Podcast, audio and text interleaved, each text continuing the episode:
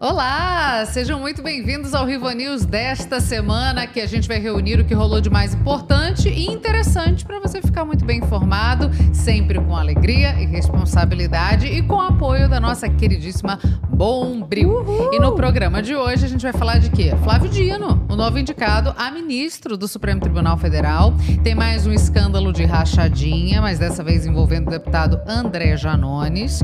O mundo reunido para discutir o clima enquanto o mundo sente os impactos do caos climático. Tem tempestade na Rússia, azeite pela hora da morte. Tá mesmo. Tem Milley sendo fofo com o presidente Lula. Ai, que meio. Tem Brasil na OPEP, será? E muito mais. Além dos nossos quadros como Realidade Distorcida, To Dots, como Vota Deputado, Rapidinhas e Cancelamento da Semana. E para falar sobre esses assuntos, eu tenho aqui comigo sempre Gabriel e Manuela. Oi, família! Olá! O Pedro não conseguiu vir, mas a gente ainda tem você. Você é fundamental para o Rivo News acontecer, então já segue nosso canal, ativa o sininho, curte, compartilha com os amigos, comentem todos os assuntos que a gente está de olho aqui no bate-papo e a gente quer sim a participação de vocês sempre. Com certeza. Bom, hoje é dia 1 de dezembro, dia do sexto Rivo News e também dia em que há 68 anos a costureira Rosa Parks se recusou a ceder seu lugar no ônibus para um homem branco, numa cidade do Alabama, nos Estados Unidos. Ela peitou as leis de segregação racial em vigor na época e foi presa por um dia. A consequência foi o boicote aos ônibus da cidade e o início da luta antissegregacionista.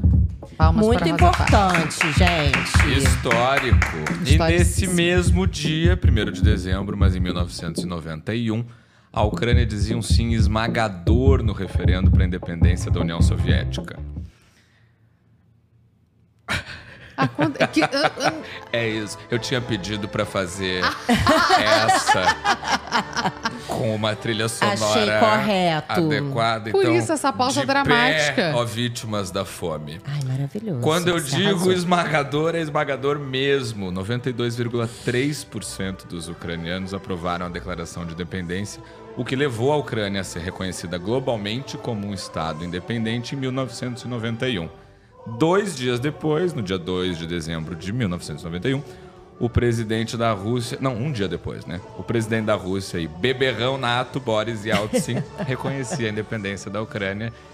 Tudo para 32 Ai, anos gente. depois. A gente tá vendo essa A gente guerra tá vendo essa guerra porque ainda tem a guerra. Tem. Não é incrível? Ah, Ainda tem. Ainda tem. E eu até tinha separado uma efeméride Uhum. hoje, especial, mas é, aconteceu uma coisa tem uns três dias mais ou menos, e eu não sei se eu estou vivendo ou se eu estou apenas cantando mentalmente. Caso do acaso bem marcado. Tem um vídeo maravilhoso Ah, da é? Márcia Funa fazendo. Ah, cantando Não. sem parar essa música. Aditivo. Aditivo. Você. você É, é, eu sei, eu sei. Aí eu sei. o agudo da cantora original, TT, Espíndola, tá aqui e o grave de Márcia Fuda aqui. É maravilhoso, É muito bom, é eu tô em looping assistindo isso, Aí, gente. aí você tá sendo. tá- Aí eu tô, não consegui pensar nem na minha efeméride, porque eu tô caso bem, entendeu? Entendi, É isso. entendi. Mas a sua efeméride nada mais era do que? Aniversário de Valcir Carrasco, um novelista maravilhoso. Glorioso, que Está no ar Valcir. agora com Terra e Paixão. É isso. Parabéns pra Valcir. Bom, gente, feitas as nossas efemérides, bora começar então o nosso Rivo News de hoje.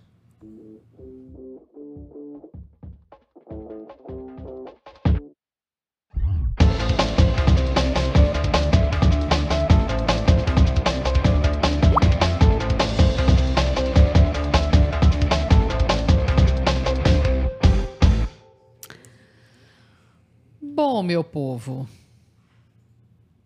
Agora sim. o verão tá chegando. Eu sei que tá muito quente, mas o verão ainda está chegando. Já já ninguém mais trabalha em Brasília. Mas como diria o ex-procurador-geral da República, Rodrigo Janot, enquanto houver bambu, vai haver flecha. Então, Ai, que susto! Achei que fosse a piada do Silvio Santos. não, não, é só isso mesmo. É. Enquanto tiver bambu, vai ter flecha, então a gente não pode começar esse Revo News falando de outra coisa que não as indicações do presidente Lula para a PGR e para Supremo. Para a mais alta corte de justiça do país, Lula escolheu para ocupar para o lugar de Rosa Weber, Dino. Cadê, Rafa? A minha piada foi para água abaixo. Peraí. Calma, ela vem, ela, ela vem. vem. Então vou repetir, hein? Lula escolheu para ocupar o lugar de Rosa Weber, Dino. Querida, cheguei! Ficou muito bom. Ficou. Claro. Genial. Que a gente não tá falando desse Dino, a gente tá falando do atual ministro da Justiça, Flávio Dino. Foi numa decisão que ambos garantem que não é política. Aham. É, não, não, não é. É a coisa também. é que não é só política, é uma coisa de amizade também. Ah, tá. Entendeu, compadrio? É, para PGR, o Lula escolheu Paulo Gonet, funcionário de carreira do Ministério Público, com um detalhe assim curioso no currículo.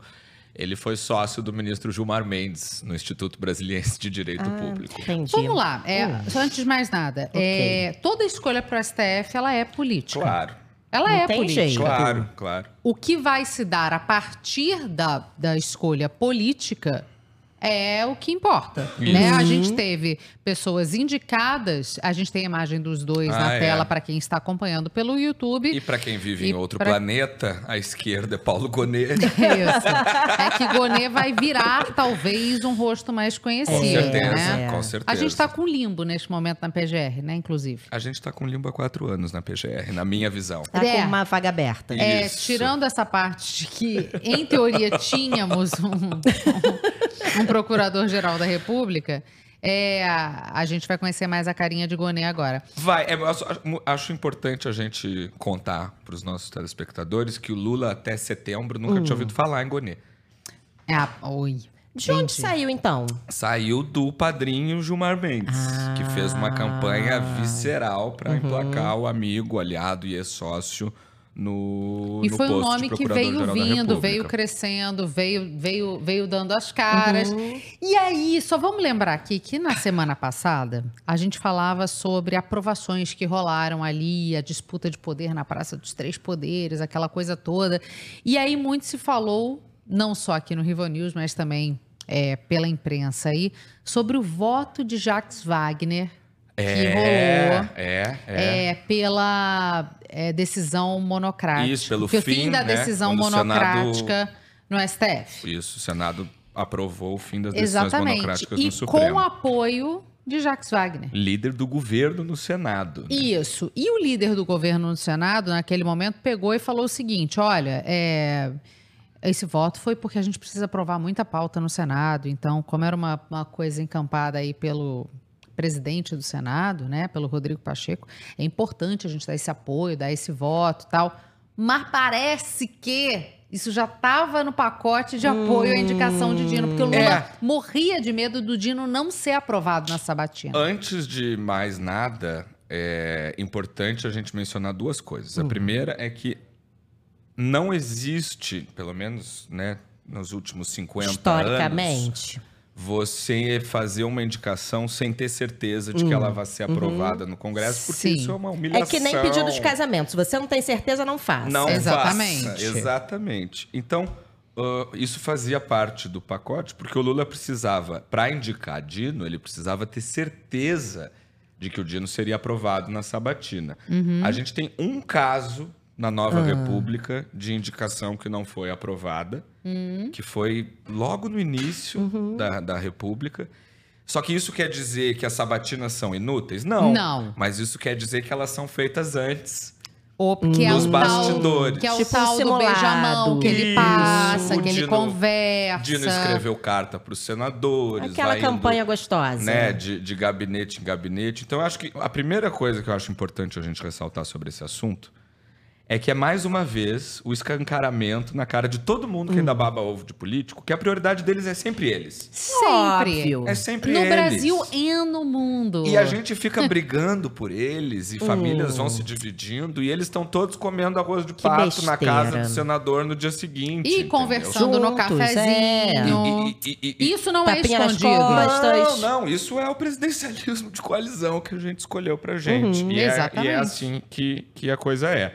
Então, acho que com esse movimento, o Lula mostra mais uma vez que a política sempre vai trabalhar para manutenção das coisas como elas são, de modo geral. O Que sistema ele- está sempre tentando se manter como sistema. Que ele tem o dedo dele ali, ele sabe fazer política É como isso. poucos. E eu não estou aqui criticando nem o ministro Dino, nem o, o Paulo Gonet tecnicamente. Tem muita gente falando que o Dino não tem o famigerado notório saber jurídico, mas o cara é Ah, juiz concursado. é, gente, tem ministro seu da currículo, Justiça. Não, né? é, Se é. Dias Toffoli tem Tem notório tantos saber piores jurídico, ali, o Dino gente. tem. Ah. Exatamente. Alexandre de Moraes, todos eles, né? né? É. O, o Alexandre, é, o Alexandre, é porque eu acho que o que o que está incomodando Hum. muitas pessoas é que o Dino foi um ator político, né? Uhum. Ele é, É, é, Isso, ainda. ainda é, exato. Foi governador, foi senador, foi deputado e tal. O Alexandre de Moraes, apesar de quando indicado Secretário pelo de presidente Temer, era ministro de Justiça, ele nunca teve um cargo eletivo, né? É, ele eletivo nunca, não. nunca se Ah, candidatou a nada. Então, talvez um, um ranço a menos ah, por conta disso. Mas eu achei a fala dele ali na coletiva bem. é, ele soube responder tudo com muita tranquilidade, assim. A- Sim. a- apesar de todas as investidas da imprensa, de fazer perguntas ali meio Capciosa. capciosas, quiabentas, para ele dar uma escorregada, É. ele saiu muito bem. O problema pra mim nessa coisa toda é que ele tá dizendo que ele não vai ser um ser político, mas ele é um ser político. E a gente tem falado disso semanalmente aqui Sim. no Riva News, quando a gente brinca que o Dino não consegue ouvir qualquer coisa que ele precisa se manifestar. Sim, verdade. Quando ele xinga um Ele parlamentar. disse que ele vai trocar essa capa, eu acho que foi, a, né? Ele vai tirar a capa e botar outra capa, que é a capa preta dos, Do dos ministros do Supremo. É. Vamos ver. É, né? é isso. Eu acho que não dá para fazer uma análise muito aprofundada sobre o que podemos esperar, porque as coisas de fato mudam, em primeiro lugar. Agora, a gente tem um problema, né? Que é o Dino, sei lá, se, se surge um novo escândalo de corrupção envolvendo o PT e isso vai parar no Supremo, até que É, ponto. sabe aquele negócio que falam de jornalista? Isso, é, conflito de interesse? É, de conflito de interesse, que jornalista não pode fazer tal coisa, porque aí se tiver uma denúncia, se tiver alguma coisa, jornalista não vai. É basicamente Por ali. isso. Isso. E sobre Gonê, eu tenho uma curiosidade Uma engraçada. coisa, deixa eu só Por fazer favor. uma observação Claro, antes, claro. que aí sim entra na, na minha seara. É, o ti- grande Tititi também, além de ser o Dino, que tem todos esses aspectos que vocês comentaram, é mais um homem branco, hétero, cis, Ah! no Ah, Supremo, O que é né? muito do- o Lula, na sua eterna dualidade, porque puta merda, que ser dual que é o presidente Lula, né? Uhum. É, o- é o tempo todo lá e cá. Ele foi o presidente que aumentou o número de mulheres no Supremo Sim, e agora vai ser o primeiro presidente a reduzir o número Eu de mulheres. eu tenho esse Impressionante. direito. né? Eu botei então é direito. isso. Ao mesmo tempo que o cara foi responsável por um avanço Uhum, institucional muito sim. relevante, ele agora retrocede ah, E a nessa Carmen questão. Lúcia já sai no governo dele? É a Rosa Weber. É, é, a Rosa Weber. Rosa Isso, Weber. Rosa Weber. isso. Mas ela sai? Sai agora. Sai. Não, não. Ah, Sim, mas não, a. Carmen- A ela vai Carmen- sair pro entendi. Dino entrar. Não, Tá. Mas a Carmen Lúcia vai entendi. sair nesses quatro anos de Vamos Lula? ver aqui quando ela se aposenta. Porque aí mesmo só vai ter. Bom, não sei quem a gente- ele vai indicar também pra entrar no É lugar que dela, né, só se for o caso. Ah, não. É 2029 que a Ah, Carmen então Lúcia se tá. aposenta. Ela até pode escolher se ela Sim. quiser É. sair antes. Mas aí, num caso como esse também, né? Eu imagino que ele não fosse reduzir a zero. Oh, Eu espero. É, Oh. não sabemos. Mas só né? pra gente encerrar esse Mas sim, assunto, desculpa, né? Quem é Paulo. Gonet? Ninguém sabe quem Ah, é Paulo, Paulo Gonet. Gonet. É isso. Ele é um funcionário de carreira do Ministério Público, foi Tá. sócio do Gilmar Mendes no Instituto Brasiliense de Direito Penal, Tá. que é a faculdade do Gilmar lá em Brasília. E ele foi indicado à PGR em 2019 pela Bia Kicis Hum, ao presidente Bolsonaro naquela época, que optou por escolher Augusto Aras política. né? Igual a é fala. A famosa Real Politics. Porra! E aí. E aí, é aí, por isso que eu comecei a minha fala sobre esse assunto, falando pra gente parar de ser trouxa e babar ovo de político.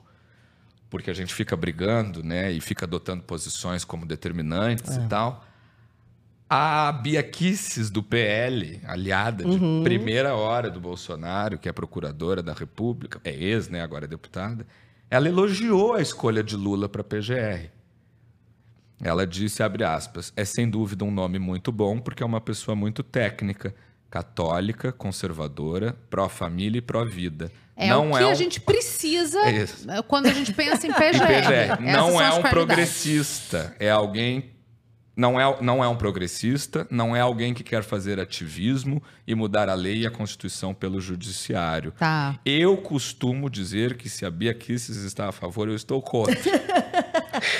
Mas eu realmente não... Proporcionalmente. É isso, a gente tem pouca coisa assim pra deliberar sobre. E é, quando a pessoa assume um cargo, eventualmente, ela muda mesmo de postura. Sim. Ah, ó, a Uhum. Elisa Tavares disse que no Tribunal de Justiça, esse negócio de sair no beijamão é distribuir santinho. Ah, boa. Quando sai É. ali, né? E a falando Vitória com todo mundo. fala. É, bonitão e diverso na hora de subir na rampa do Planalto, mas na hora de nomear mulher para o Supremo. É. É, Não ocorreu. não. É, e Tiago Carvalho diz. Cadê? Perdi. Que os meus óculos coloridos são Ah, é, fashion. os óculos coloridos de Gabriel são fashion. De ma- Manu não, também, o de não, Gabriel e os Manu. óculos coloridos de Gabriel e Manuela tá muito fashion. Isso. É que nós dois, ela, o dela é rosa, o meu é azul. Hum, eu não Porque uso aqui óculos, perdão, nós, eu nós fiz cirurgia. seguimos a doutrina da senadora Damares Alves. Meninos A de goiabeira. azul. Ah, Meninos de azul e meninas de rosa. Olha só, aproveitando que a gente falou mulheres é, enquanto é, juízas de direito, é, no caso ministras, né? Mas vamos falar de uma juíza especificamente. É, claro que vocês já sabem do que, que eu estou falando, para quem acompanhou o noticiário, porque depois da pandemia, quando a gente já passou a ver com mais frequência trechos de audiências via vídeo, Sim. casos de alteração e desrespeito, passaram a ser um lugar comum nas manchetes dos jornais. E agora não foi diferente, porque uma juíza de Santa Catarina foi suspensa depois de gritar com uma testemunha, exigindo que ela se referisse a ela com a frase: O que, que a senhora deseja, excelência? Você não está falando. Só que parece que o buraco é bem mais embaixo. Vamos só ver o vídeo antes? Vamos ver a senhora. Senhor Leandro, eu chamei sua atenção. O senhor tem que responder assim: O que a senhora deseja, Excelência?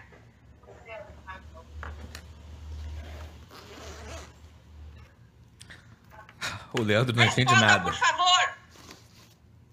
Ah, Oi, eu, eu não entendi. Desculpa. Eu chamei sua atenção. Certo. Respondeu qual pergunta, doutora? O senhor tem que responder assim: O que a senhora deseja, Excelência? Nossa, mas um descontrole. Ah, certo? Não, não tô entendendo. É. Pode continuar, por favor. Repete! Favor, Repete. Agora! Eu sou obrigado a... Desculpa. O senhor não é obrigado, mas se o senhor não fizer isso, o senhor, a audiência, o seu depoimento termina por aqui e será totalmente desconsiderado. É aí que peca. Eu, eu estou à disposição, inclusive, para esclarecer mais fotos que são inverdades que estão no processo. Né? Inclusive, eu vi fotos do Jones no telhado que eles Meu Deus. vai ajudar a levar, né? E, no- e nós Bocudo. tínhamos empresa dos não pedreiros para isso. Adriano. Eu acho que ninguém tá entendendo, né? Ah, Uma olha, mistura do mal com atraso e pitadas de psicopatia. Então, falando em pitados de psicopatia, pitadas de psicopatia, fala, Manu. É, ah, dando um passo para trás para a gente complementar lá na frente, é, essa audiência aconteceu é, na vara de Xanxerê, em Santa Catarina. É uma audiência do Tribunal Regional do Trabalho. Uhum. E a ju- juíza Kismara Brustolin, já bem alterada, como a gente viu no vídeo, ela grita com a testemunha exigindo que seja tratada de, de uma De forma determinada. né? E é o que a testemunha, bem assustada, sem entender, acho que todo mundo ali, Não, como a gente viu no mundo- vídeo, é. sem entender muito bem como se comportar, ela. A teste- testemunha pergunta, né? Mas eu sou obrigado por lei É uma- a tratar. Óbvio que não vai tratar com desrespeito, né? Vai tratar com Não, educação, claro, é claro, um ambiente. exatamente, também, né? né? As Mas- pessoas também não são tão ignorantes assim, mas tem- temos questões além de, disso, né? Do, do, digamos assim, do destempero. É, de- ela, ela já, já, já vinha de episódios, né? Não públicos e Sim, similares, sim, mas uhum. ela. É, dias depois do, do ocorrido, ela pediu afastamento do tribunal é, com atestado para tratar bipolaridade. Uma questão que ela já tinha solicitado em 2014, Aí. da mesma forma. Óbvio que a gente está aqui, né? A gente tem responsabilidade em falar que qualquer profissional precisa ter um equilíbrio emocional, Isso. né? Para lidar com Isso. questões, principalmente quem decide sobre a vida das, das outras pessoas. É aí que tá, né? É, é a importância da saúde mental para todas as profissões, para todas as pessoas. E eu acho, eu quero deixar bem claro aqui que eu não tô dizendo que quem tem transtorno mental não pode trabalhar. É, exatamente. Não é isso. Ainda mais a bipolaridade. Não, é jamais. que, que é uma, um transtorno até Sim. mais leve do que outros, É, ou, né? ou talvez co- Controlável. É, controlável. É. Isso. Só que essa função de juiz, ela, ela não, você não pode correr o risco de uma decisão de uma juíza que pode acabar com a vida de alguém, seja baseada num destempero, Não. no é. momento É em que a bipolaridade dela tá atacada, né? É, não é, pode. ela voltou a trabalhar em outubro, né? Sim. E É. aí. Eu, é, eu, eu li, não me lembro aonde, que- nos, nos últimos cinco anos ela ficou quase dois afastada, não Em seguidos, tratamento, mas né? en- Uhum. entre Eu acho que é, é óbvio. Imagina, eu tenho um irmão autista que trabalha, faz desenhos Sim. lindíssimos que estão até aqui no Uhum. cenário nosso e foi uma forma porque ele é não verbal e tal é, e e, é, não tem nada a ver com bipolaridade, né? São outros tipos de, de transtorno, mas o, o que eu tô querendo dizer é tem certas coisas que a gente não pode deixar escapar alegando apenas Inclusão. a doença Sim. ou a inclusão Isso. ou não é dá. isso que você falou, não dá. Infelizmente, não dá. Tem coisas que não são possíveis de serem E- feitas, né? E, e eu acho também. Não, não posso nem dizer mais grave, porque eu estaria sendo leviana. Mas em audiências, por exemplo, do Tribunal do Trabalho, Tem que que você já ter. tem uma dificuldade em arranjar testemunhas para participar do processo. Exatamente. Imagina se isso vira uma- um lugar comum. Aí Exatamente. nunca mais mesmo que você Eu- vai conseguir alguém para testemunhar a seu favor. E nesse caso em questão é uma coisa que, que aí é inevitável. Minha mulher talvez brigue comigo porque é advogada, mas gente, a gente precisa falar sobre esse senso de de, de, de, de, de, de- de- de Endeusamento. Deus Uhum. da, da classe. Porque até a bipolaridade, se ela expõe isso, Entendeu? É porque é um- é uma- um padrão colocado. Se isso é sintoma, né? É. Se essa sensação de, de, de- Ai, não me vem a palavra. Deus é onipresente. Essa Tá. sensação... de- Onipotente. Onipotente. Essa sensação de onipotência. É, ele é os dois. Ela, no caso, agora tá onipresente. E isso que o Gabriel comentou agora me lembrou de uma história. Eu tenho um amigo, Bernardo, que ele é advogado. E ele trabalhou na Uhum. que defesa. medo, estagiou porque as na, histórias na com o defesa. Bernardo são sempre impublicáveis. exatamente. Que Mas medo. essa deve ser publicável, eu espero. Ele, como todo estudante de faculdade pública no Rio, acho que São Paulo também estagiou na Defensoria Pública. Na Defensoria Pública você pega casos de pessoas mais humildes porque, né, não podem pagar advogado e tal. E aí, numa, numa cliente, não sei, né, uma pessoa que ele estava atendendo, ele precisava que a pessoa fosse falar com, a, com o juiz. Sim. E aí ele estava ensaiando, olha, você chega lá pra, pra, pra pessoa e fala, com todo respeito à educação, meritíssimo, isso tal, não sei o que. Aí a pessoa, ah, mas eu tô muito nervosa. Não tem, não tem, não tem PS. Você vai chegar lá, vai, meritíssimo e tal, não sei o quê. Diz Bernardo que quando chegou na hora de cumprimentar o juiz, a pessoa, majestade. Eu acho que o cara ficou até feliz, ou a mulher, né? O Deve ter até juiz ganho a causa. é Vou pronto. perguntar pra ele. Não preciso nem ouvir mais as testemunhas. É isso, É, gente. imagina, Eduardo Homem de Carvalho. Se na prova da magistratura fosse feito um exame psicotécnico, nenhum passava. É É, complexo. e- essa mesma pessoa costuma dizer: não, tem gente boa na magistratura. Cabem com uma Kombi, mas existem.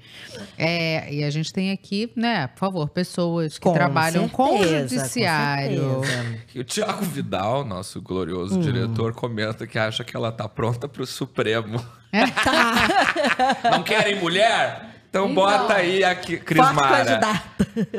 É, essa juíza deve ser prima bicho. daquela portuguesa de raça no aeroporto Isso, brasileira. portuguesa Uma de pessoa raça. casada. Uma, pe- uma pessoa casada. Isso me pegou muito.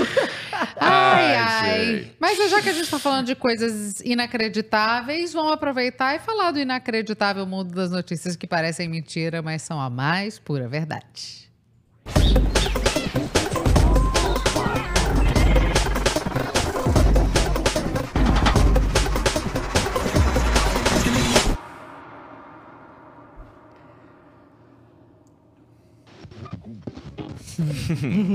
Imagina só.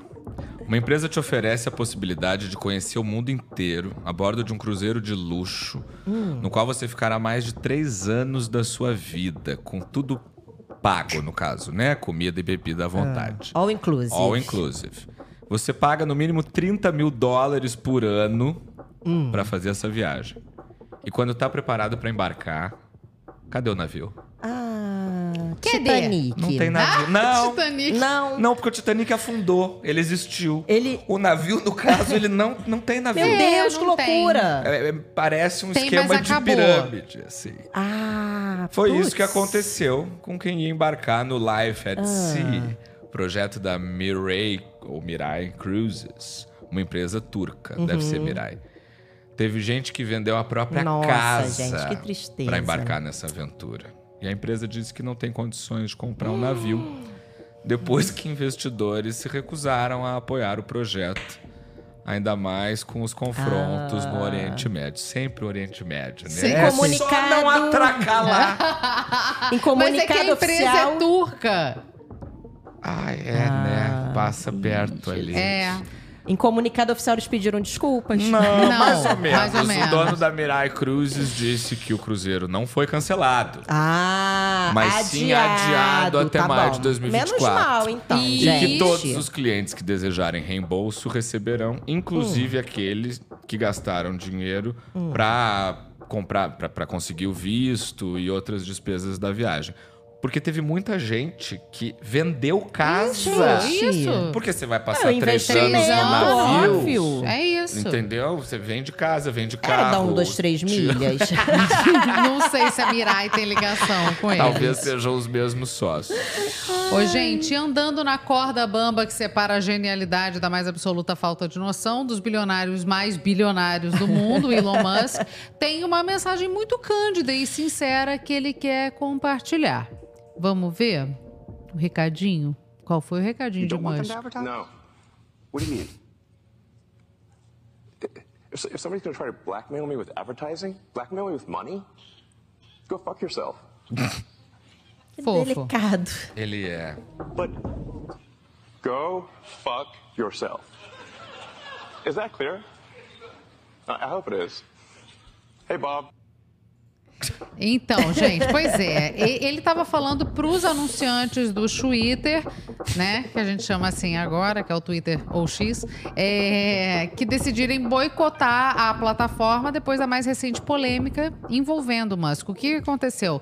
Na semana passada, este senhor engajou com uma publicação antissemita, dizendo ser verdade que a comunidade judaica patrocina o ódio contra brancos. Ai, O que não passa da mais absoluta teoria da conspiração. E aí, por conta disso, uma dúzia de anunciantes decidiu sair da plataforma, inclusive a Disney. Ali no finzinho do vídeo, ele fala: Hey Bob. Ele tá falando para quem? Pro Robert Iger, Robert Iger, que é chefe executivo da Disney, estava na plateia e que foi uma das empresas que acabaram aí pulando do barco e saindo dos anúncios do Twitter.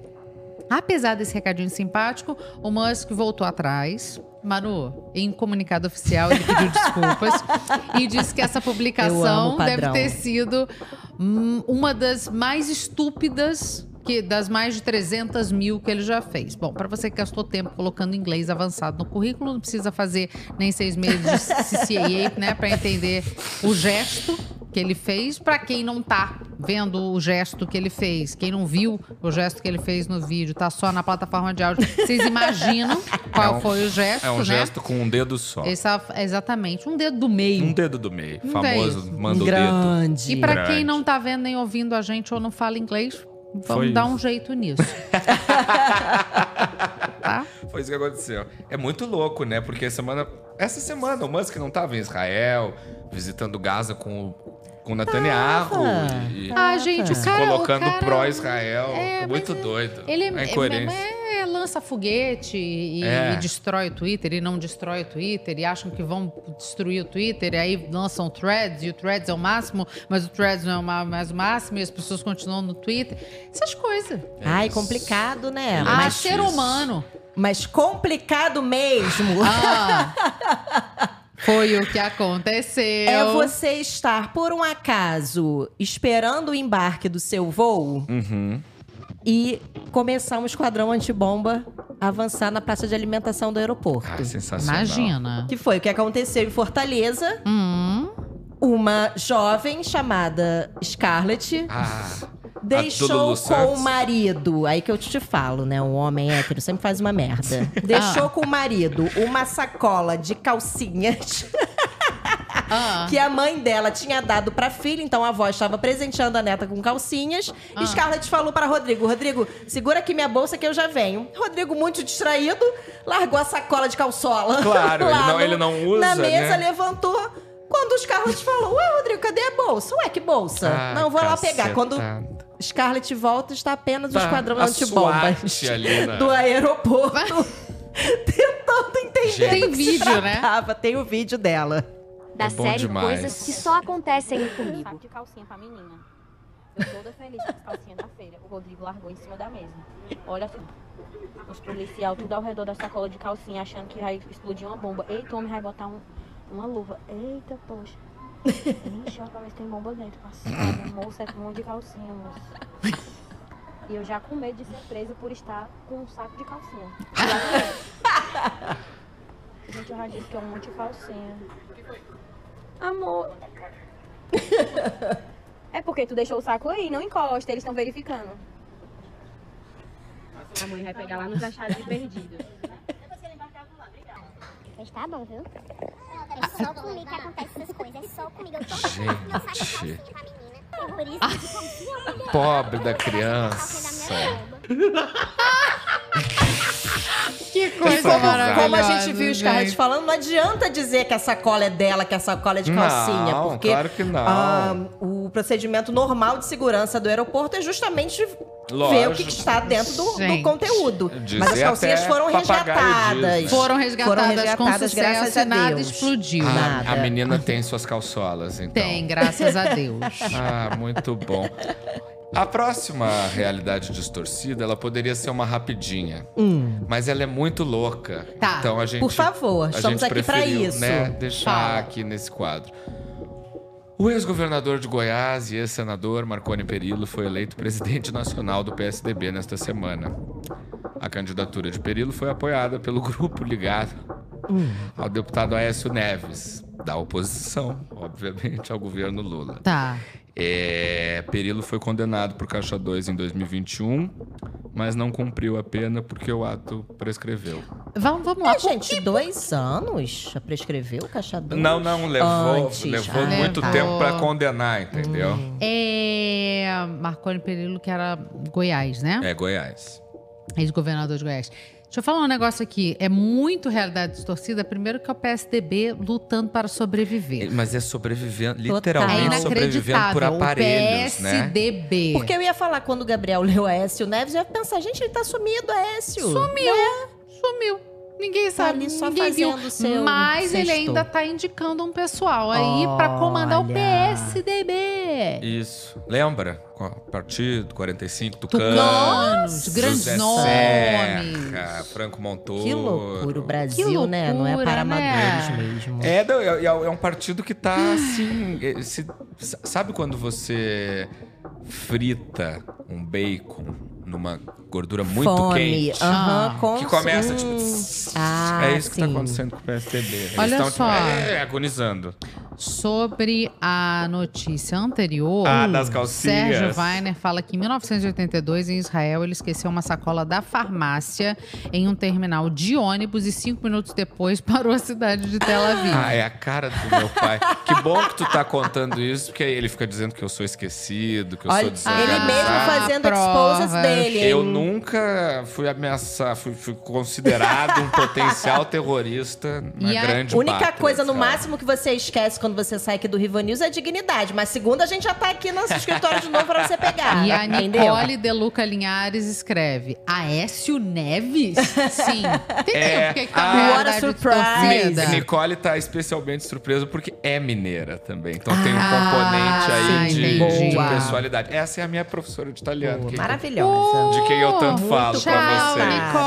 Nicole. e vamos seguir adiante para falar que o grande senhor das fofocas da vida dos famosos exper- experimentou do próprio veneno. Hum. Vamos ver a foto? Do que eu tô falando? Olha. Léo Dias foi flagrado Lá aos ele. beijos com um homem que não era o seu namorado. Mas o mais curioso foi que ele reclamou. Diz que jamais imaginaria ter que gravar um vídeo para explicar da sua vida pessoal. É. Que coisa. Vamos ver o vídeo de Léo Dias indignado com isso. Eu nunca imaginei que ia ter que fazer um vídeo pra falar da minha vida pessoal. É. É, eu não entendo é, toda essa repercussão. Mas eu queria falar uma coisa que é importante. Por isso eu tô É. gravando esse vídeo aqui. Tá. Eu tô aqui pra Ofegante. assumir minha responsabilidade, minha culpa, meu erro, a minha infan- infantilidade. É, Eu tô aqui pra pedir desculpas ao João. Um comunicado é, Que ele oficial. não merece. De que camisa tá branca. Que eu errei. Que eu tenho consciência do meu erro. Tá. E que eu já pedi desculpas a ele. Tá Mas eu estou tentando, estou tentando redimir ao máximo. É, eu espero que ele entenda um dia, É. ok? Ente- João, esse Entender, vídeo é pra você. entendeu, o João Esse vídeo é entendeu. você. Esse Perdão. vídeo é só pra você. Mas ele postou no público. Postou no público. É, o João entendeu. Né? O João entendeu que foi corno. É. O João entendeu o que ele tinha que entender. Mas eu achei curioso ele falando que ele jamais imaginaria, porque ele não Cara. entende a repercussão que essas coisas tomam. Porque é Brasil, né? O traficante é viciado, a, go- a É puta isso, goza, a o puta- fofoqueiro não quer ter a vida exposta. É apenas isso. Cara, é apenas muito mais um dia doido. no Brasil. Ele chocado com a invasão de privacidade dele é, um- É. é uma coisa muito fenomenal. É, é É. uma abstração da realidade. Assim. É muito divertido. Ai, olha. E você, Manu? E no Rio de Janeiro, que todo mundo, né, se dá bem, todo mundo. Como, como comentamos na semana passada, o documentário dos bicheiros, que tá todo mundo ali misturado e tal, não sei o quê. Isso. É, viralizou essa semana um- uma plaquinha que colocaram num poste, um aviso para um ladrão, dizendo que os fios que estavam ali no poste não precisavam ser roubados porque não tinham cobre em seus elementos. Porque Eu- cobre, como, como Sim, talvez é. Se rouba alguém não muito. sabe, mas rouba para vender no ferro velho para fazer dinheiro. Inclusive, Isso. Tem mais trouxe um valor que dado. alumínio, né? Eu trouxe um dado, Hum. tá? Porque eu, eu trouxe apuração. Boa! Ah, Eu bastidor. trouxe um dado Bastidor da que... notícia. Uma matéria da Folha de São Paulo, né? Vou dar o crédito aqui, porque se estiver errado também a gente dá o crédito É pra isso. eles. De janeiro a junho desse ano, quase 2,9 mil quilômetros de fiação foram furtados no país, o que equivale a 16 É quilômetros por dia. Sabe quando você entra num túnel Gente. e ele tá sem luz? Ah, é Normalmente isso. foi isso que aconteceu. Isso. Porque Quando tua roubaram. internet cai. Mas o Isso. vídeo é uma graça. Vamos ver o vídeo. Olha ali. Olha lá. Atenção. Cabo ótico não tem valor. Achei simpático. Eu achei também, gente. Né? Porque sabe O carioca sendo carioca, né? É. Vamos ajudar aqui Eu- um. é A minha frase aqui, ela, eu não sei se eu amo odiar o Brasil ou se eu odeio amar. É. mas não é um sentimento que me traga só coisas boas. Mixed acho que é, feelings. eu acho que é organizado, Totalmente. entendeu? Você pega e, ó, senhor ladrão, seguinte, não tem valor, por favor, não roube, porque vai prejudicar. Se poupa e me poupa. É isso, né? nos poupe, porque É fica isso. tudo muito mais caro, tal. E aí você vai perder tempo e Isso, energia. eu acho eu que vou perder. sabe, sabe aqueles força. adesivos que a gente põe em Amo. eletrodoméstico pra dizer quanto que gasta de energia, Sim, tal? Ó, uhum. isso aqui valor tal, não tem valor, tal. Vamos organizar. Vamos padronizar, Vamos vamos padronizar, padronizar. porque fica tudo ok. Comunicação é tudo, gente. Acho Com certeza. Seguimos então para a nossa próxima notícia, que foi outro bafafá essa semana, né? Falando em realidade to- distorcida, uma acusação forte pegou muito mal para, uns de- para um dos deputados governistas mais histriônicos da Câmara dos Deputados, o mineiro André Janones, que chegou a concorrer à presidência da República no ano passado. Pois bem, Janones teve um áudio vazado no qual ele cobra a devolução de parte do salário de assessores para bancar os prejuízos que ele alega ter tido com a campanha eleitoral em 2022. Na verdade, ele falou que foi o quê, Gabriel? Ele falou que era uma, É. uma colaboração, É, né? de acordo com o Janones, o que consta ali no áudio não é uma rachadinha, mas sim uma contribuição dos assessores para que ele consiga recuperar parte do seu patrimônio, o que é exatamente a definição de rachadinha. Isso. mas quem sou eu para falar qualquer coisa? aqui, né? Jamais. Agora, o que me chama a atenção é que quem saiu em defesa do deputado foi a impoluta e sempre vigilante presidente nacional do PT. A deputada Gleisi Hoffmann Grande disse que está ao lado de Janones, Para. o que é muito perigoso de se dizer antes de qualquer processo, gente, mas tudo bem, e que as acusações são coisa da extrema-direita. Mas a voz no áudio é inteligência artificial? É, assim, ele- ele não como, chegou- como a extrema-direita... ele Quem não sou eu pra chegou- defender? Que ponto chegamos? É isso! defender planeta- extrema-direita. Por que, que veio na sequência de realidade É muito louca. Então vamos lá. O Janones chamou as acusações de fake news, culpou a extrema-direita. E, como de praxe em pessoas pegas no pulo, ele também disse que a gravação é clandestina e criminosa e retirada de contexto. Mas é muito bizarro ele dizer isso, porque o áudio é claríssimo. Assim, eu não, eu não sei o que, que falta de contexto pudesse mudar o sentido daquilo que ele falou ali.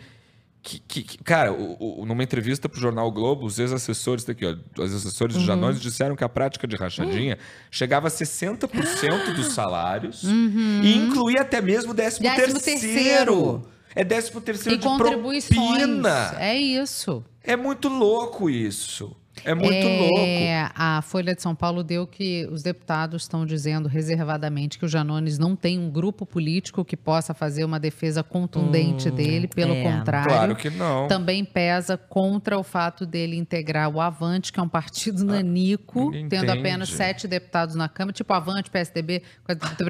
Mas tá quase. É, tá quase. É, mas só que é isso, assim. Aí o cara tá ficando isolado. O cara que foi o defensor, foi o, o motor da campanha virtual do presidente Sim. Lula. Absolutamente. O chefe da comunicação digital da campanha Isso. foi André Janones, que tem inclusive um livro e, e- e cunhou a expressão janonismo cultural, que era como se fosse um, um livro, um método para você reagir a, a haters e a, a robôs bolsonaristas. Um manual. Um manual, isso. Um manual de, de conduta. É, O sensacionalista que fala coisas. Ele falou que é um, é um carlos-xismo cultural. Carlos de cultural. Mas, e, a comissão- e, aí, e aí, esse tipo note de coisa bacana. municia, obviamente, a oposição, que já está caindo em cima. A Comissão de Fiscalização Financeira e de Controle da Câmara aprovou um requerimento feito por quem? Quem? Quem? Quem? Dudu Bananinha. Opa! Eduardo Bolsonaro, filho do ex-presidente, para que o colegiado ouça os ex-assessores sobre essas recentes denúncias.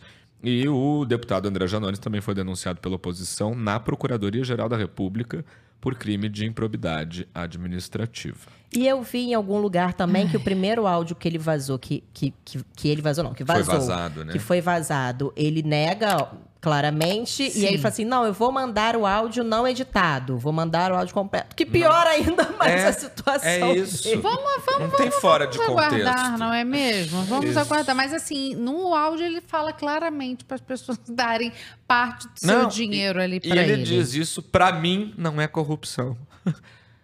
É, para ele Pra pode ele não, não ser, é. mas para a lei É, acaba sendo, Pra né? justiça tem um pouco. Vera Carvalho fala o seguinte: Pois não. que ótimo que pegaram o Janones. Tá em caps lock? Pronto!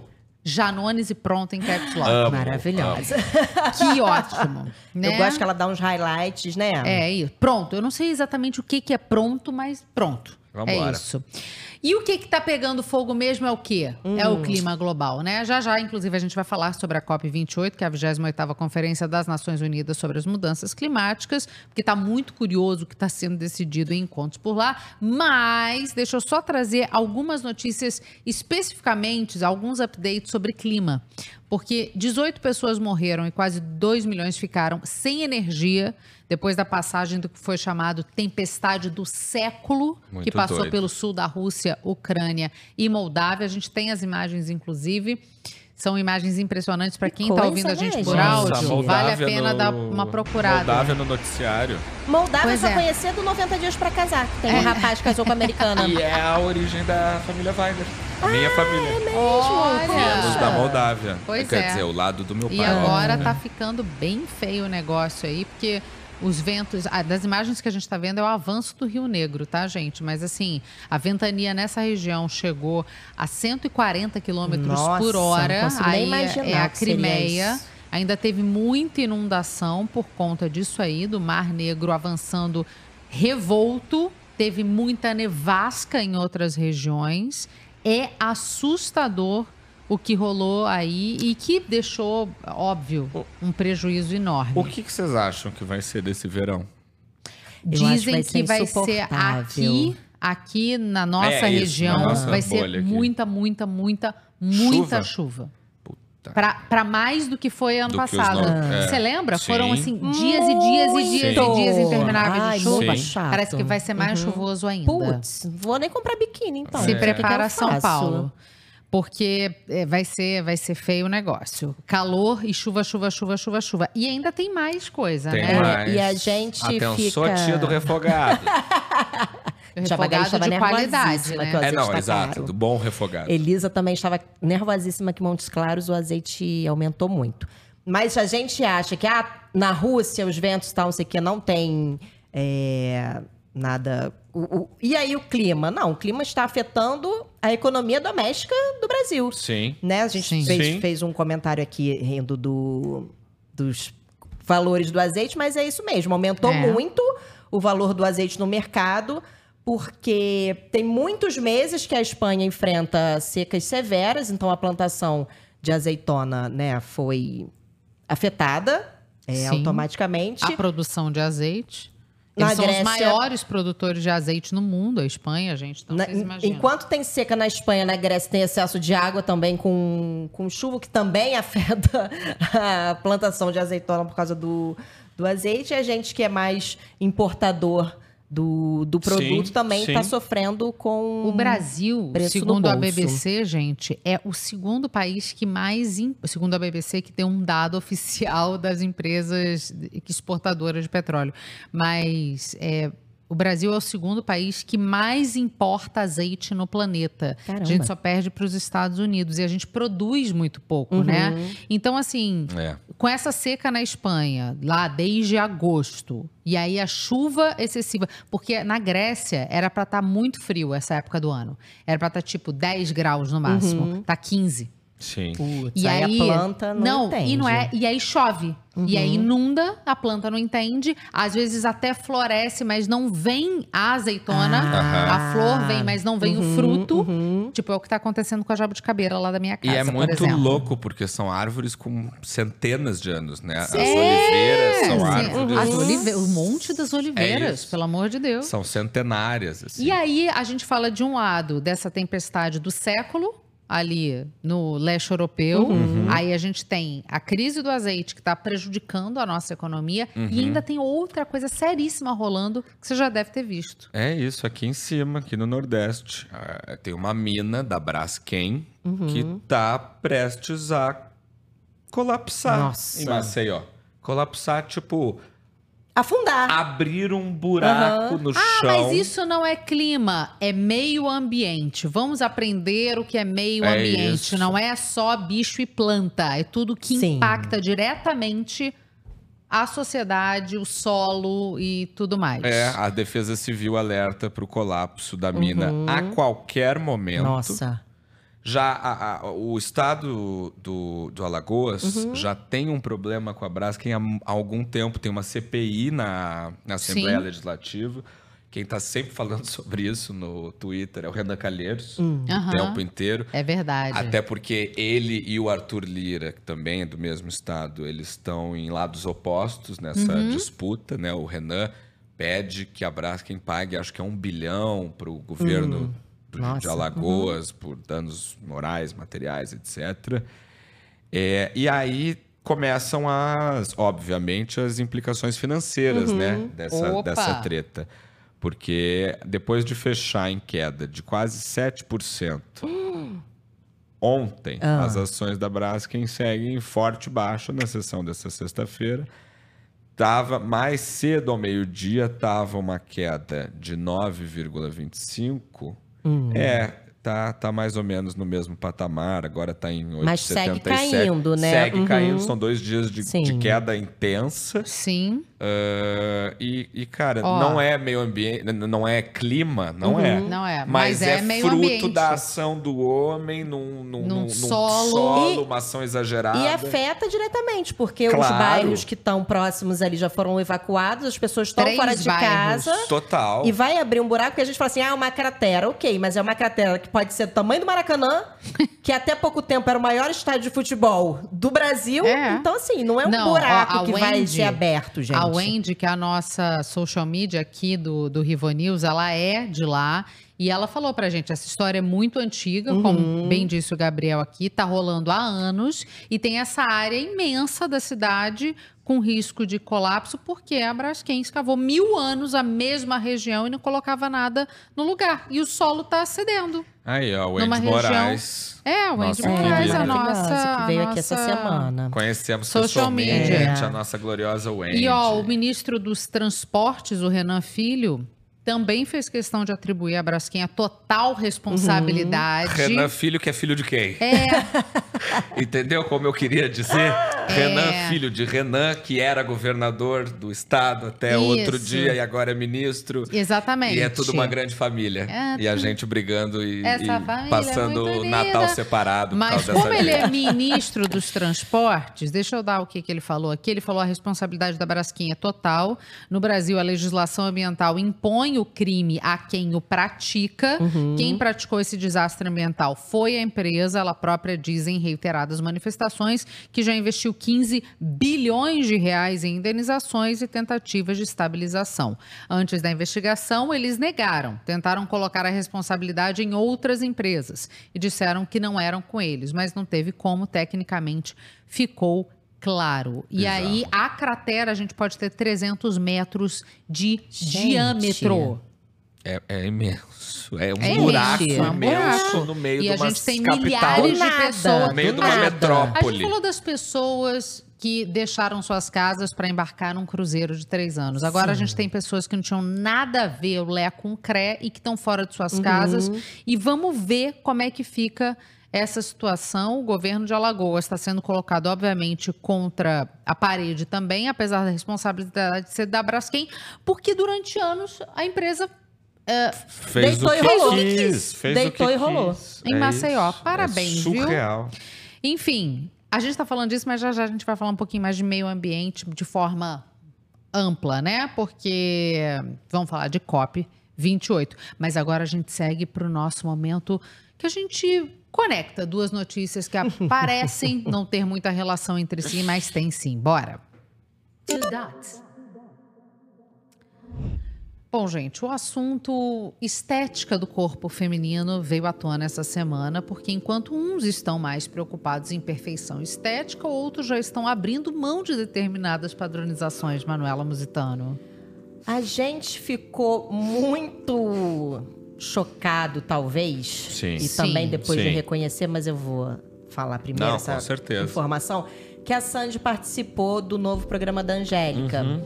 E aí, numa declaração, ela estava no, no programa, era sobre. O tema era sobre quem. Carreiras de pessoas que, que começaram crianças. jovens, é. é, crianças. Aí, se eu não me engano, tava Fernanda Souza, a própria Angélica, Maísa E e, a Sandy. E a Sandy, aham. E aí, num determinado momento, a Sandy fala que ela tem uma, um- muita dificuldade de publicar coisas nas redes sociais sem filtro. Isso. E de se ver sem e maquiagem. de se ver né? sem maquiagem. Até em casa. Até em casa. E é a Sandy.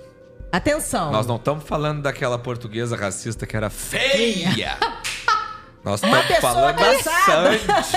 Exatamente. A Sandy que é impecável, né? É, em vários sentidos. A, a Sandy é, é- A gente olha, a gente É a pensa. um bonequinha, pum. né? A- não, isso, não solta um pum. Isso, isso. E ela- na justificativa que ela, que ela deu, abre aspas, acho que é porque eu cresci assim, me vendo maquiada, me vendo arrumada. Faz até um certo Faz sentido, porém, né? sentido. Pra mim é muito normal, minha cara é aquela. A minha cara é essas que as pessoas veem pronta. Eu estou desacostumada da minha cara normal. Que loucura, fecha aspas. hein? Aí a Fernanda Souza pergunta se ela usava. E ela falou que ela se acha feia sem maquiagem. Feia. E feia. que realmente a gente conversando ontem, eu e Cecília, a gente nunca viu uma foto da Sandy. Não, Cara não pelada, existe. cara lavada. Não rola, existe um- rola, rola uma imagem É de inteligência artificial da Sandy sem maquiagem. No Eli. É, por aí nas redes sociais. Dizem que é inteligência artificial. E realmente, se você vê essa imagem da Sandy sem maquiagem, se for. diferente. Não É. choca. Sim, porque a gente Mas- não tá habituado. Porque a gente né? não tá habituado, mas ela também nunca. Ela nunca conseguiu se expor de outra forma. Olha, olha a pressão psicológica, o desespero que rola em torno disso. E todo mundo comentou: que isso, que É, isso, porque que se a absurdo. Sandy é feia, o que, que sobra para as Gente. pessoas feias, né? Né? Não, gente. Autoestima elevada. Exatamente. Porra. Autoestima é, é ca- terapia. Terapia.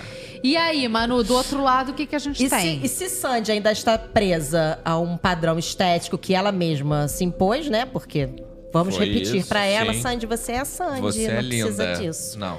Quem conseguiu se libertar de certa forma foi Débora Seco, que essa semana também deu um- uma declaração que ela vê agora a academia, a malhação, como uma forma mais de saúde. Ah, que bom. Tá. Então porque... ela agora reconhece que a bunda dela não está mais tão dura. Porque vocês lembram que uns Isso. anos atrás ela deu uma entrevista e ela declarou que a partir de certa idade, eu não Ah. lembro quantos anos ela estava fazendo, acho que era 35, sei lá.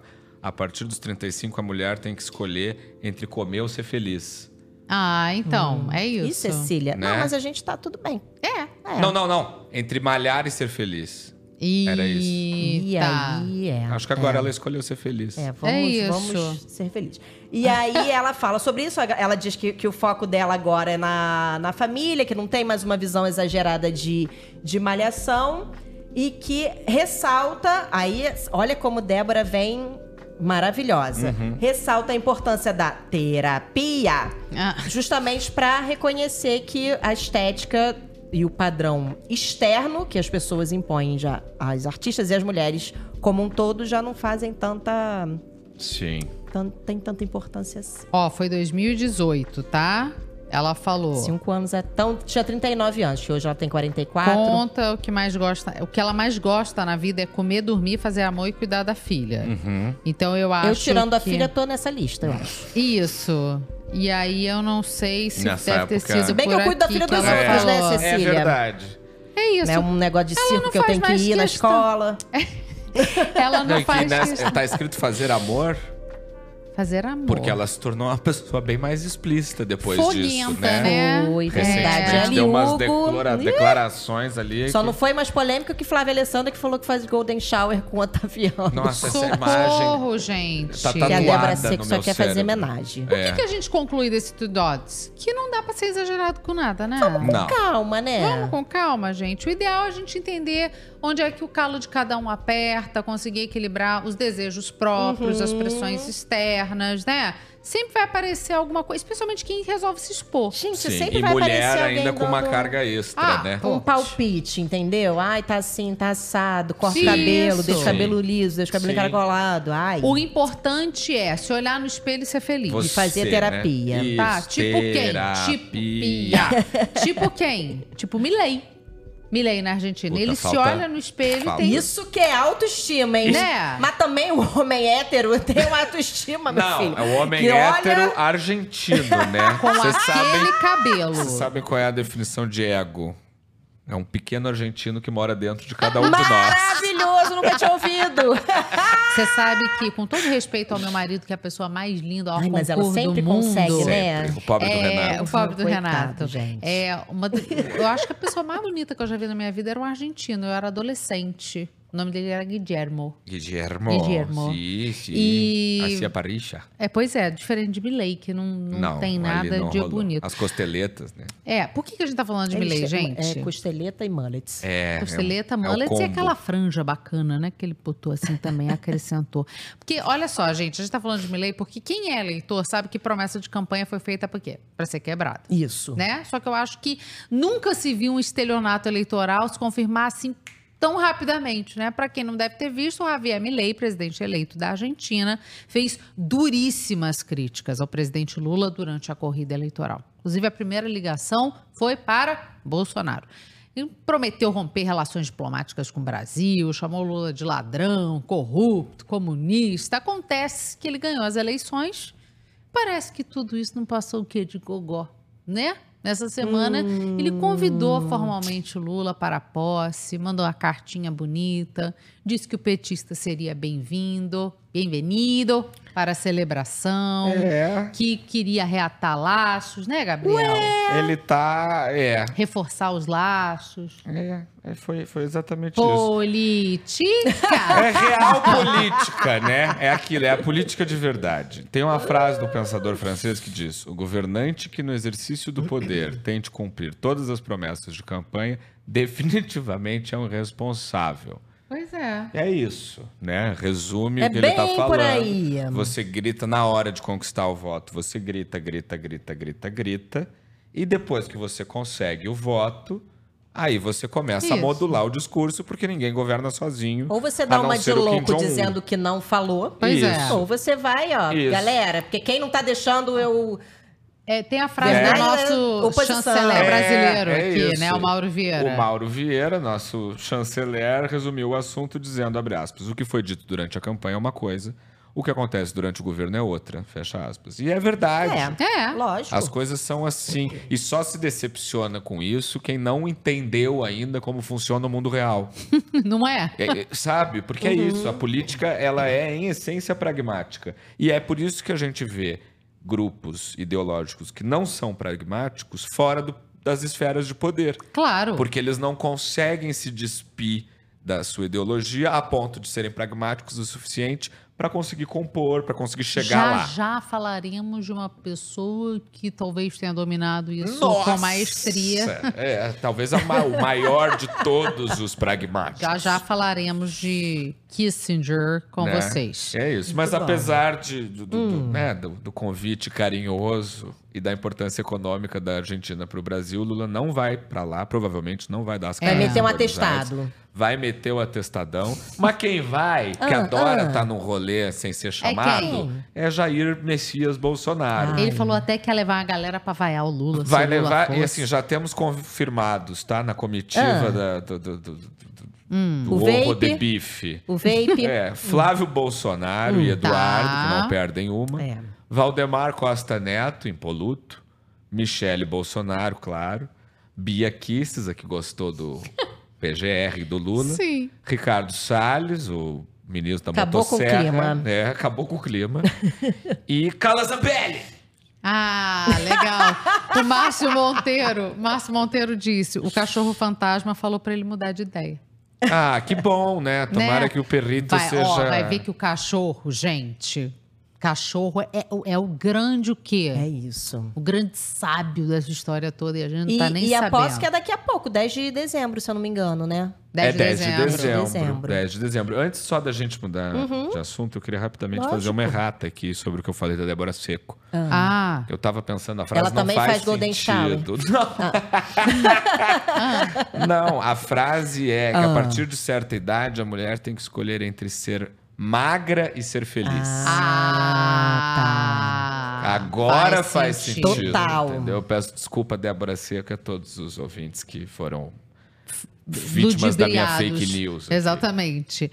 É... Mas re- retomando a história, agora falando. Conflitos um geopolíticos pouco mais na América acima, Latina, Na né? América Latina. Um pouquinho. Um pouquinho, um cafecito. Um cafecito. Ah. O que a gente tem visto no noticiário tem acho que umas duas, três semanas, É. talvez. Já tem um tempo, né? A gente não, não falou disso aqui, mas é porque agora parece que o negócio tá apertado um pouco e ali. os outros conflitos estão tão que a gente tá quentes, sem, né? Que a gente sem tá... um momento ali. É. Mas é a questão da Venezuela querendo pegar dois terços do território da Guiana ali do lado. É isso né? mesmo. Além de ser uma questão que né, os entendidos É. estão falando que é um fanismo, pegar um pedaço ali de um território de Essequibo, Ah. é, na verdade, o buraco é um pouco mais embaixo, inclusive porque trata de petróleo. Opa! É um território ali, a Venezuela já é uma economia né, baseada no, na No exploração. petróleo. E agora quer Cara- o que já foi seu, e aí depois foi da Guiana, e agora já foi da Venezuela, meio- e aí uma, tá... uma coisa meio Rússia e Ucrânia, região da É, Crimeia. e é muito doido, porque a gente vive num continente que, apesar de todas as mazelas Uhum. sociais, a gente não tem terremoto, a gente não tem vulcão, a gente não tem furacão e a gente não tinha guerra há muito tempo, É né? verdade. Porque o Guerra, último... guerra. A gente tem guerras civis, talvez. Não, dentro- isso, sim. de- mas Rio de dentro Janeiro, dos né? próprios países, É, não, né? é, Agora, não. conflitos entre nações da América do Sul, o último que a gente teve foi o conflito entre o Peru e o Equador, que começou em 1830 e terminou em 98. 1998. Caramba. É isso, que Não era sei também... quantas gerações de soldado É, é, nesse meio tempo. Exato. E era uma disputa territorial aham. também que foi encerrada com um tratado em que o Equador renunciou Hum. suas reivindicações para uma saída para o Rio Amazonas. Ah, Mas tá. pensa, né? É uma guerra que, tá, com- que pode acontecer aqui em cima da nossa cabeça, Não, né? não é só isso. Não tem como Maduro invadir a Guiana sem o auxílio do Brasil. Uhum. Tá bom, vai para os puristas, não o auxílio, mas para pelo menos a permissão Sim. de que tropas venezuelanas passem pelo Brasil. Ah, E isso já indicaria uma conivência, né? Olha isso. Você permitir que um exército se locomova pela, pelo seu território Hum. Não e tá depois dizer não estou É, apoiando ninguém, não, vai não. colar. Entendi. E a gente tá falando de Maduro e Venezuela, E a gente né? está Aquele falando país de Maduro e. Venezuela, que não é uma democracia, apesar de algumas pessoas insistirem que tem componentes democráticos. Não é uma democracia, Não. Maduro é um ditador. E, assim, se você tira dois terços da Guiana, sobra o quê? Três quadras? Três pessoas que moram numa é casa. muito louco isso, gente. E o que, que ele quer? Bom, a gente pode investigar melhor. Deve ter alguma coisa ali maravilhosa, né? Petróleo. Mas Para além, é, não é possível. tá compensando? Porque eles ali na Venezuela já têm muito, Até né? porque toda a indústria petrolífera da Venezuela tá meio sucateada, assim. É, tudo É. muito velho. Pra, pra- Eu pra- tinha, quando eu trabalhava no Estadão, eu tinha que cobrir PDVSA, que é a, é a sim. Petrobras venezuelana. Nossa, tão Caos. chato. É, Caos. Difícil de pegar dado. Ó, o Theo, o Theo, Theo Fava, nosso maravilhoso estagiário aqui, fala que colocavam a Guiana como parte do mapa da Venezuela na minha aula de espanhol quando eu morava lá. Ah, cacetada. Isso é um nossa. apagamento. Tá? Isso é, é- Nossa. Então o negócio já é Nossa. tipo Rússia e Ucrânia há muito tempo, É. né? Mas olha que curioso, a gente tem que falar de Rússia e Ucrânia para falar de um conflito que está aqui em cima de nossas cabeças. Sim, sim. Não é curioso isso? É. Olha como a gente está distante, às vezes, da É nossa um própria mundo realidade. globalizado. Olha só, vamos seguir, porque assim, a gente comentou, né, do Lula é, é, podendo. Será que vai na posse de milho? Tudo indica que ele não vai, tá? Vai ser dia 10. Mas daria tempo, porque ele vai voltar do último giro internacional dele agora, é, no dia 5 de dezembro, né? Ele foi, deu um, um giroscópio ali pelo. Oriente Pelo Médio. Oriente Médio. Passou pelo Catar, né? Passou pelo Catar, tá, o último lugar Se vai ser a Alemanha. E aí ele volta dia 5 de dezembro, né? Vai estar com a caixa de e-mail lotada? Vai. Vai. Ô, Quando voltar. Ele e o Haddad. Ele mas, e o Haddad. mas dá tempo. Janja. Mas daria tempo de dar um pulinho na posse, sim, né? É, enfim, mas vamos aproveitar que a gente falou desse passeio de Lula ali pelo Oriente Médio para a gente falar de COP, né? Para falar dessa que promete ser a maior conferência do clima que já aconteceu. Ela começou ontem, tá? A gente está vendo, a gente está sentindo que as coisas andam meio fora de prumo no meio ambiente, né? Os chamados eventos climáticos extremos estão aí e esse encontro histórico que está rolando é, nos Emirados Árabes, em Dubai, se dá num país que cresceu graças à venda e à queima de combustíveis fósseis. Vamos, vamos, vamos só pensar o seguinte: a COP já aconteceu em países que estão entre os maiores produtores de petróleo do mundo, exportadores de petróleo. Sim, Sim. mas que não tem nessa sua principal atividade econômica, que é o caso de Dubai. Dubai existe graças ao petróleo. Por isso está sendo chamado de COP do petróleo, isso que está rolando.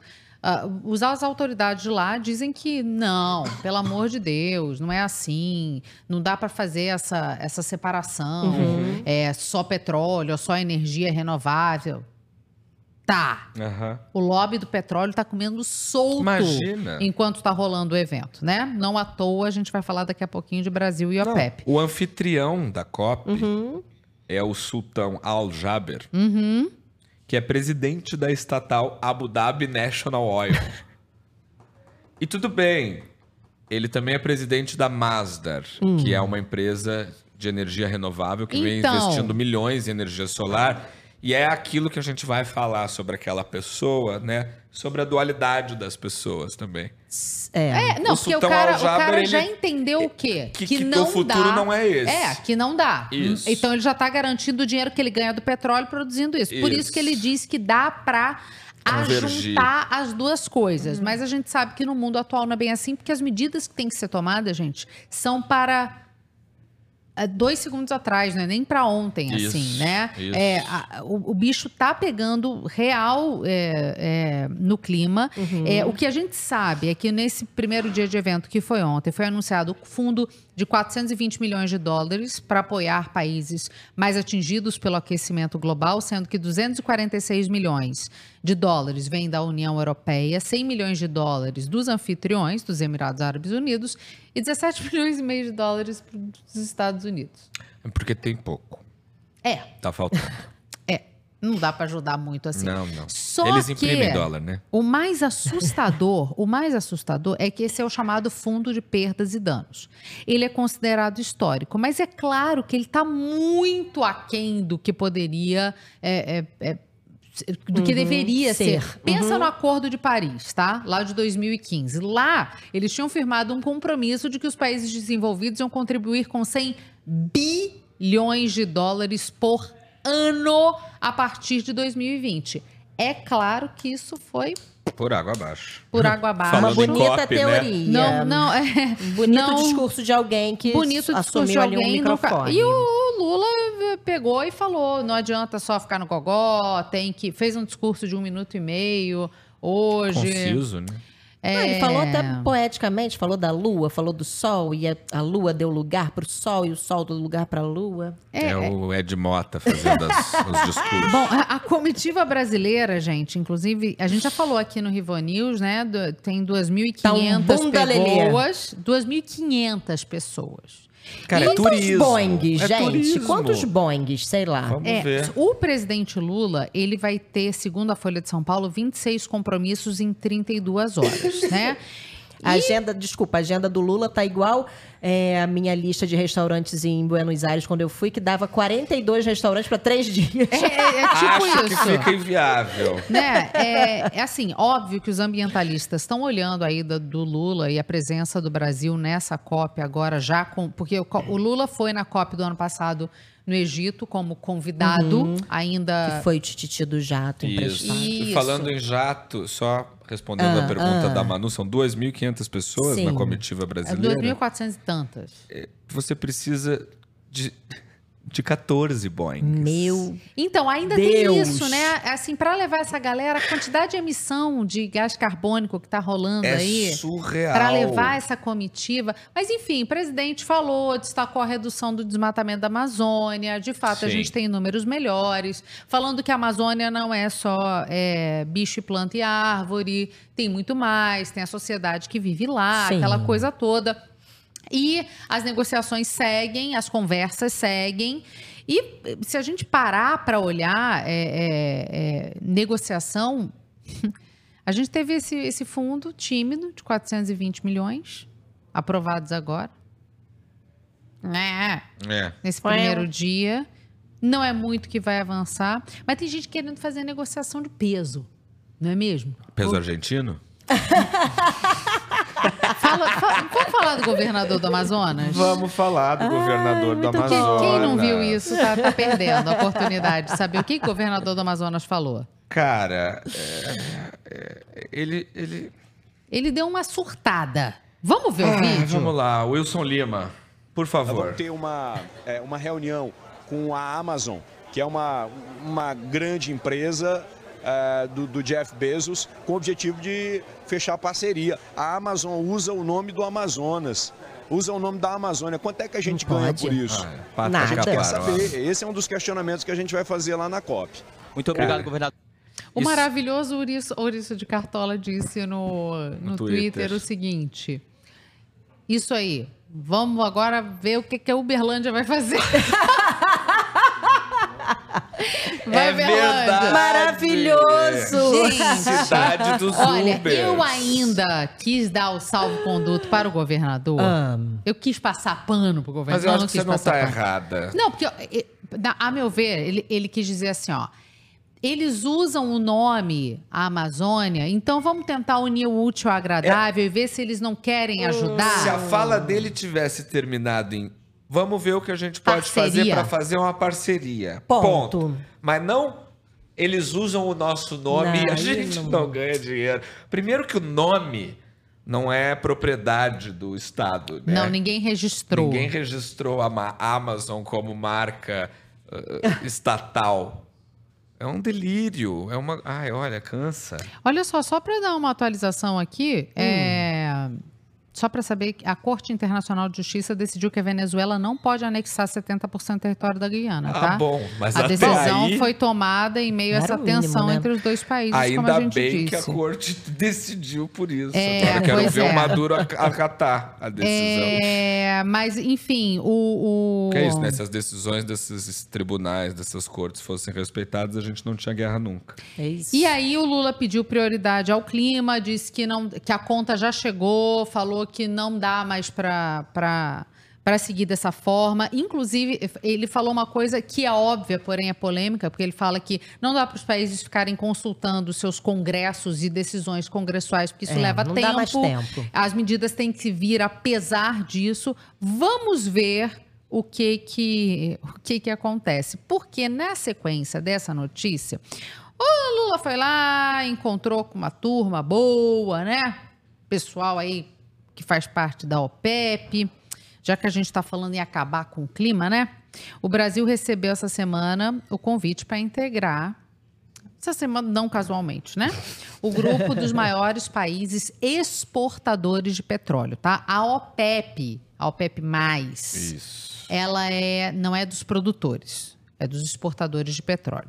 E esse clube diz que age para garantir a estabilidade dos mercados de energia e garantir o fornecimento de derivados do petróleo. A gente sabe que a gente sabe que essa é só metade da história, né, Tem Gabriel? ca- tem- Sabe aquela história? Tem cara de cachorro, orelha de cachorro, rabo de cachorro, só pode ser um Quem cachorro. sabe? É isso. A OPEP é isso. Ela tem cara de cartel, rabo de cartel, cabelo de cartel. Ela é um cartel, de fato. Sim.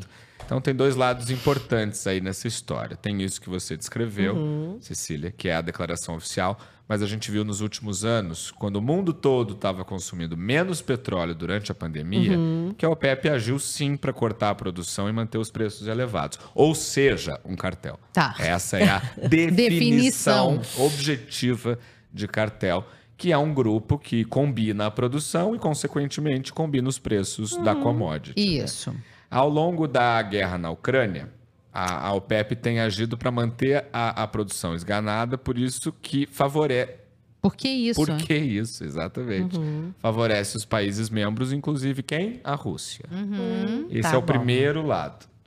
O segundo é que é um grupo que reúne diversos governos de viés autoritário, assim, se a gente quiser ser generoso. Isso. Usando Arábia uma palavra Saudita, bonita. Irã, Alguns aí são Venezuela, ditaduras. Emirados Árabes, Exatamente. Iraque, Rússia, Bahrein. É uma turma que não curte muito aquela coisa de sufrágio, de, de democracia. Democracia. É, democracia. Democracia.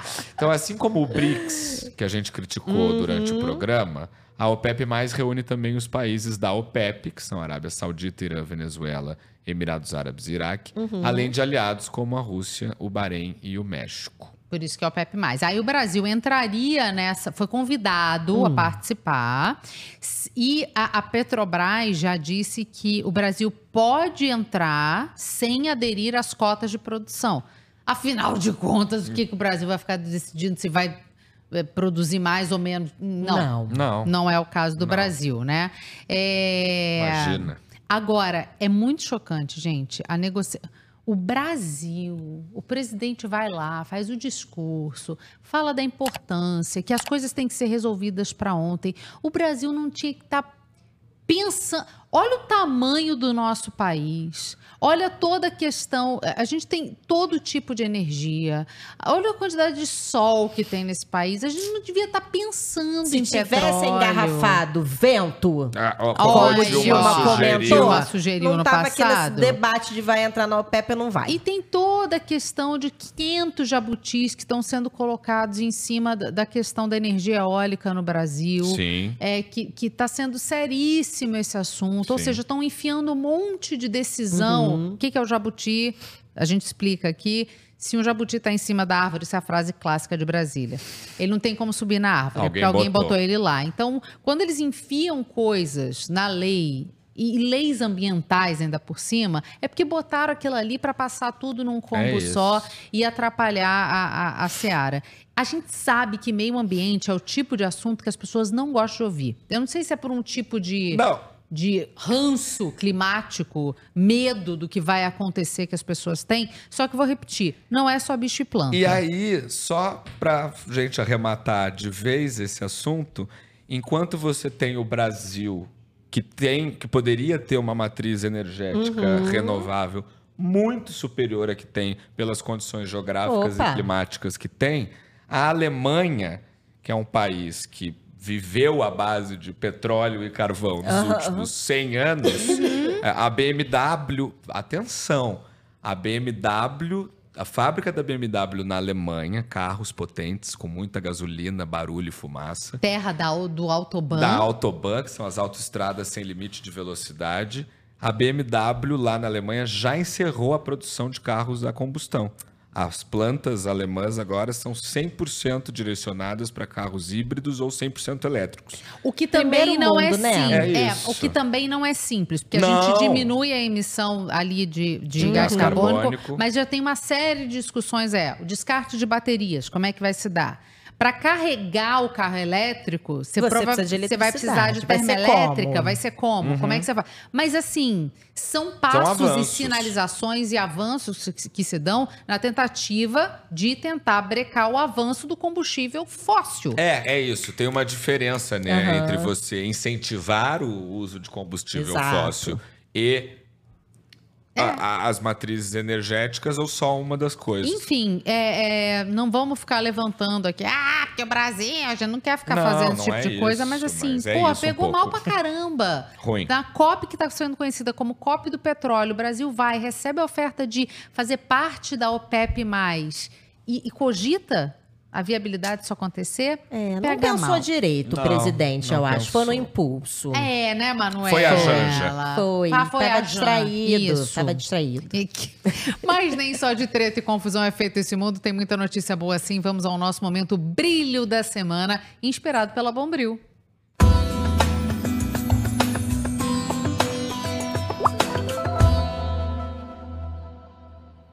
E o meu brilho da semana vai para o brasileiro Caio Castro Benício, de 43 anos. Vamos lembrar, na semana passada, lá em Dublin, ele impediu que um homem, um imigrante, armado com uma faca, matasse uma menina de 5 aninhos e a professora que estava tentando defendê-la ali. Esse atentado, gente, provocou uma onda de protestos gravíssimos, intensos em Dublin, mas eles acabaram se abrandan- abrandando. é, é, na verdade, a onda de protestos contra exatamente imigrantes, né? Mas acabou que tudo se abrandou quando eles descobriram que o Caio, que protegeu essa menina, Uhum. era imigrante. Ele trabalha como integra- entregador lá de delivery. E a menininha e a professora, vítimas desse ataque, também são imigrantes. Ah, O Caio foi sabia, condecorado. O Caio foi condecorado pelo primeiro-ministro é, irlandês. Já conseguiu mais de 2 milhões de reais em uma vaquinha que fizeram pra ele. Ele só tava querendo um capacete pra voltar a trabalhar, porque ele usou capac- o capacete Hum. Pra conter o ataque. E aí o capacete ficou apreendido pela polícia. Aí um famoso lutador de MMA irlandês, o Conor McGregor, tornou a necessidade dele pública de um capacete, acabaram criando uma vaquinha, virou essa vaquinha Milionários, foi publicado no jornal, a coisa ganhou Uhum. proporções enormes. E o Caio, gente, ele é tão incrível, mas tão incrível, que mesmo precisando muito dessa Uhum. grana, porque ele tinha um negócio em Niterói, na região metropolitana do Rio de Janeiro, o negócio pegou fogo, ele não conseguiu se reerguer, Ah, ele tem ele passaporte lá. português e falou: vou ganhar um um dinheiro. dinheiro. E a família Uhum. ficou aqui.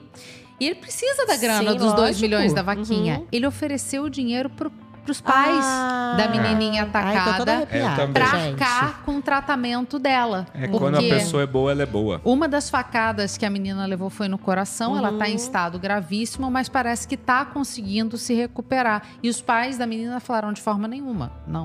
a É só vaquinha- gente boa, né, nessa Nossa, história. É. é. muito legal Eles podiam isso. meter o dinheiro, Eles claro, podiam me dá pegar- aqui. Pegar assim. Ele, Não. É isso. Então, assim, parabéns. Parabéns ao Muito Caio. bom. Que, que brasileiro incrível. Pena que ele não tá no nosso país. É isso. Mas daqui a pouco ele volta. Daqui a pouco Tomara, ele volta. tomara. Nosso herói de casa. E uma notícia boa, não só para nossa economia, pra- mas para todos os trabalhadores aqui do Brasil, é que a taxa de desemprego caiu 7,6% em outubro, contabilizando mais de 100 milhões de empregados com Aê! carteira assinada.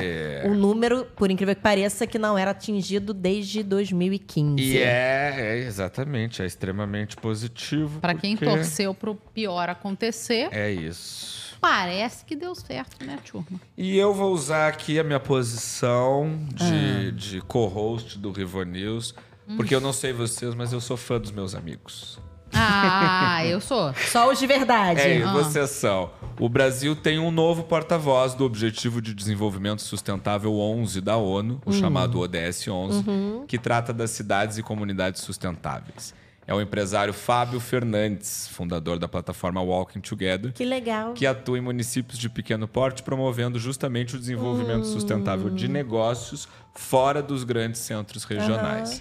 E o foco do ODS 11 é justamente esse: é tornar as cidades mais seguras, resilientes e sustentáveis até 2030. Não é uma tarefa fácil, mas eu conheço muito bem o Fábio, tenho Ele certeza que ele lá. vai chegar chegando. Maravilhoso. Parabéns aí para esse brasileiro. Mais um então, brasileiro de sucesso. de sucesso. Parabéns, E Fábio. que tenta estimular e que acredita no poder das pequenas É cidades. isso. Ele quer tá como fora dos motores. centros, né? Exatamente. É isso. não é investir em Rio, São Paulo, não. É olhar para pequenas cidades e ver como é que elas podem ser polos de evolução e desenvolvimento sustentável. Exatamente. O pessoal, o Walking começou em Catanduva, no interior de Ah, São Paulo. Muito Nossa. interessante. Bem legal. Muito Baita interessante. projeto. Vale a pena ficar de olho. Mas, gente, sigamos então. Pra gente falar de um cara que mereceria o brilho da semana. Sim. pelo que ele representou. Presta atenção nessa frase aqui comigo. A vida terá golpes terríveis, golpes horríveis, golpes injustos, não importa. Algumas pessoas se recuperam e outras não. Acho que a atitude de epíteto é a melhor. Ele acreditava que cada chance perdida na vida era uma oportunidade de se comportar bem. Cada chance perdida era uma oportunidade de aprender alguma coisa. E que seu dever é utilizar o golpe terrível de maneira construtiva. Essa é uma ideia muito boa.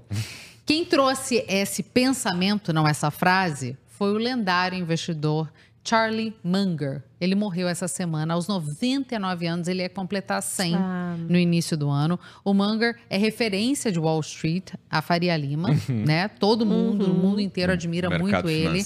A Manu não conhecia tanto a Não. figura, então muitos que têm dúvidas sobre essa figura, ele deixa um patrimônio de 2,6 bilhões de dólares Hum. aos filhos. Vamos falar um pouquinho por que que ele foi tão importante, Gabriel, Bora. para o capitalismo financeiro? Além de ser esse frasista muito talentoso, ele é de fato um investidor que se destacou no meio de milhares de charlatões, tubarões e cocainômanos de Wall Street. Exatamente. E o principal fator que é atribuído a ele é a invenção dessa filosofia de investimentos em empresas que não são gigantescas, mas que têm uma perspectiva de crescimento acelerada. A sugestão dele era literalmente investir em um negócio que qualquer idiota possa gerir, porque eventualmente um idiota vai gerir. Isso vai acontecer. Aham, exatamente. E se o negócio não for capaz de aguentar um pouquinho de má gestão, então ele não é um bom negócio. Hum, good point. É. E nos últimos anos, Munger foi o braço direito de um dos homens mais ricos do planeta. Esse muito mais gente conhece, Warren Buffett.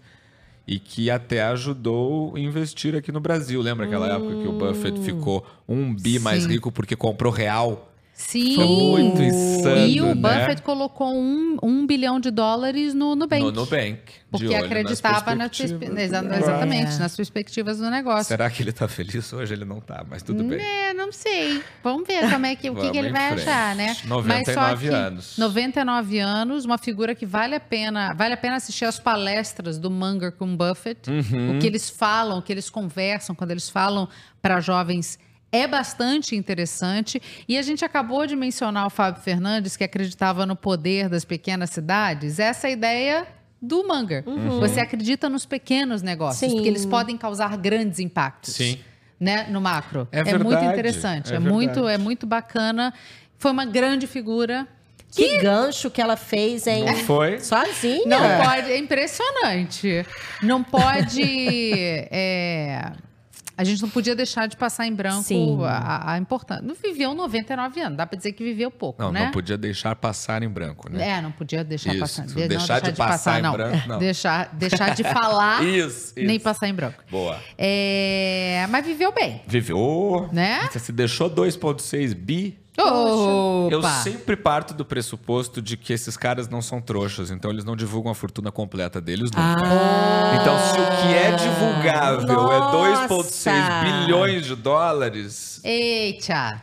E outra figura absolutamente emblemática do século XX morreu essa semana foi o Henry Kissinger, Uhum. ex-secretário de Estado dos Estados Unidos. E aí, esse sim, co- completou 100 Esse anos. eu já conhecia. 100 anos e 6 meses. E como qualquer pessoa de 100 anos, o Kissinger viu quase todos os acontecimentos importantes. Não só viu, como ele participou Uhum, de todos os acontecimentos importantes que definiram o modo como o mundo é hoje. isso. A diferença é, dele para qualquer pessoa é que ele não, ele não apenas viu, ele definiu. Ele era um judeu nascido na Alemanha, naturalizado americano. Aliás, o nome dele é Heinz, na verdade, não é Henry. É Heinz Kissinger. E durante décadas ele influenciou os acontecimentos que marcaram a história eh, dos países de todo o continente. Ele serviu como principal diplomata, conselheiro de segurança nacional dos Estados Unidos durante os anos, eh, dos an- durante os governos Nixon e Ford. E parece que a minha cabeça é só elogiosa. A gente sabe que ele é uma Não. pessoa muito polêmica. É isso, não. Uma figura absolutamente importante para a gente entender por que, que as coisas são como são hoje no Uhum. mundo, politicamente falando e até geograficamente, de certa maneira. Há quem diga que é um criminoso de guerra, não Sim. tão errados. Não. Há quem diga que ele realmente mereceu o Nobel da Paz. Pode ser também que não esteja errado. Exatamente. O cara era a controvérsia em pessoa com um poder imensurável e infinito nas mãos. Ele era mais poderoso que os próprios presidentes. Com toda certeza. Ih, e, não, e não só na época em que serviu ao governo americano, Aham. mas dois anos atrás, aos 98, estava se reunindo com o Xi Jinping para resolver treta diplomática. Aham. Enquanto o Biden hoje em dia tá xingando o Xi Jinping, né? Entendeu? Então, o- eu acho que assim, eh, eh, vou listar aqui todos os, Hum.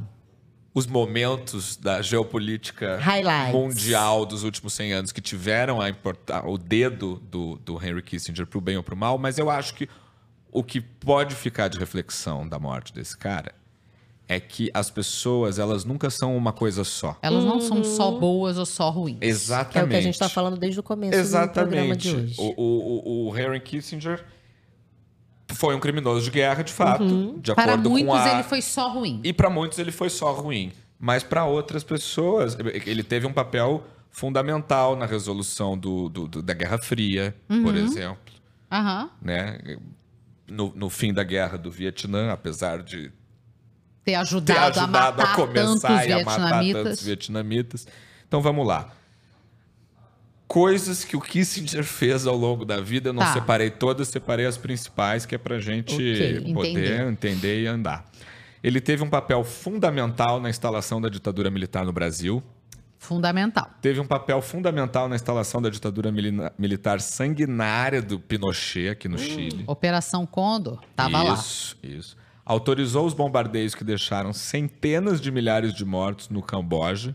E aí o Theo, nosso amado estagiário, lembrou de uma frase do Anthony Bourdain, Que foi repetida inúmeras É. vezes no Twitter. que diz que, que quem vai ao Camboja fica com vontade. É, é impossível ir ao Camboja e não ficar com vontade de dar um soco na cara do Kissinger. Exatamente. Porque os efeitos desses bombardeios eles perduram até Uhum. hoje. Ele apoiou o massacre cometido pela Índia em Bangladesh, deu sinal verde para a invasão indonésia do Timor, apoiou um golpe de Estado no Uruguai e também apoiou o regime militar bastante sanguinário da, da Argentina. Uhum. E aí vem as dualidades, né? Ele ganha o Nobel da Paz em 1973, numa decisão muito controversa Uhum. mesmo, né? Porque é, ele ganha o Nobel da Paz pela resolução do conflito no Viet, da guerra no Vietnã, mas era uma guerra que, antes de ser resolvida, ele Foi estava atuando, provocada. foi provocada, né? Então, e a decisão premiou ele e o Le Duc Tho, que na época era o chefe do Comitê Central Organizador do Partido Comunista do Vietnã, e ele recusou o prêmio. Que eu acho particularmente de uma nobreza interessante, Sim, sim. porque é um cara que compreendeu que aquilo não fazia sentido. Sim. Né? Ele, Sim. ele, ele Ele falou: Sim. não, não. E não, aí- vocês estão vocês estão querendo É fazer demais. graça Vamos demais. calma aí, galera. É isso. É. E aí só temos dois casos na história do prêmio Nobel de, de, de, de rejeitar o prêmio, Hum. que foi o Le Duc Tho, então, e o Jean-Paul Sartre. Olha. Os dois que não quiseram. É, e aí o Kissinger também teve um papel fundamental na manutenção de Israel como nação nos anos que se seguiram a Sim, partir da sua dizem. fundação. Ao mesmo tempo que ele, ele, ele, por exemplo, ele atrasava o envio de armamentos para Israel na Sim, guerra com os árabes, para ver se ele tentava manejar, controlar Aham. os ataques de Israel. Isso. Então, assim, ao mesmo Isso. tempo que ele ajudava o governo israelense como aliado, ele também tentava controlar os Isso. ataques. Ele orquestrou a intermediação entre os árabes e os isra- os israelenses, que permitiu os dois lados a chegar num cessar-fogo naquele conflito pavoroso iniciado em 1973, Uhum. num contexto muito parecido com o conflito atual, né, entre Israel e, e o Hamas. E aí só trazer uma curiosidade divertida uh, que fala sobre judaísmo e fala sobre política e pragmatismo. No filme da Golda Meir, o Uhum. Golda, Que é muito bom. maravilhoso, Muito uma obra-prima. É, tem uma cena que eu não sei se ela ocorreu de fato Tá. ou se são só Fanfic. itens dramáticos, né? Mas a, se ocorreu é maravilhoso e eu não duvido que tenha ocorrido porque os dois personagens são geniais, né? Dentro das suas, pelo amor de Deus, não estou exaltando ninguém. Exatamente. Dentro das Lógico. suas atribuições e das pessoas que eles Enquanto foram. personagens. É isso, são geniais. Que a Golda queria que os Estados Unidos pressionassem. o- desculpa, não. Que a Golda chega para ele e, e diz: Eu preciso de armamento, eu preciso de avião. E aí o Kissinger fala para ela: Golda, você precisa lembrar que primeiro eu sou americano, depois eu sou secretário de Estado e em terceiro lugar eu sou judeu. E aí ela, muito espirituosa, responde para ele ao telefone: E você precisa lembrar que em Israel a gente lê da direita para esquerda. Seria brilhante. Maravilhoso. Então não sei se aconteceu É. ou não. E é isso, a real política, né, americana em relação aos judeus fica explícita naqueles áudios que foram uh, declassified, que foram revelados Sim. em 2010, em que o próprio Kissinger e o Nixon estão Uhum. falando, tipo, não é problema meu se estão matando judeu no Oriente. É isso, ele, Ele era um exatamente. cara extremamente pragmático, tão pragmático a ponto de não, assim, não deixar o seu envolvimento, o seu identitarismo uh, prejudicar o seu trabalho como era- conselheiro ele, de Estado. né? Ele, ele realmente assumiu a, a, a, a nacionalidade americana. E eu quero trazer só uma frase aqui da Marina Dias, que é repórter, é, trabalha para o New York Times, ela é brasileira, ela é casada com um americano.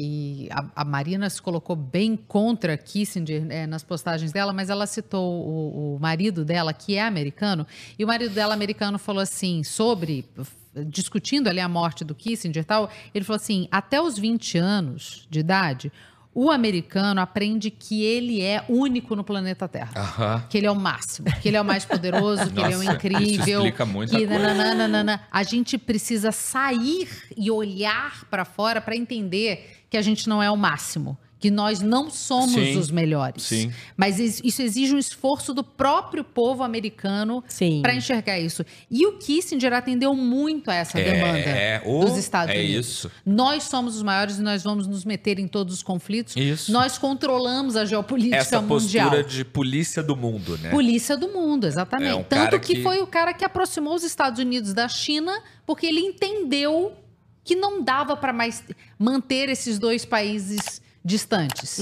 Que E- a- esses dois é países isso. precisavam caminhar Ou juntos. a tragédia era posta, né? Exatamente. Questão de tempo. Ou E- eles se unem e pensam juntos, ou vai dar BO. Acho que vale recomendar também o livro dele, chama Ah. Ordem Mundial. Muito bom. Que é, óbvio, enviesado, porque é a narração dos acontecimentos de acordo Mas com a ué, visão dele. ele. Mas é isso, gente. A gente lê sabendo disso? É isso. você- E você precisa ler aquilo co- sobre o que você não concorda. Hã?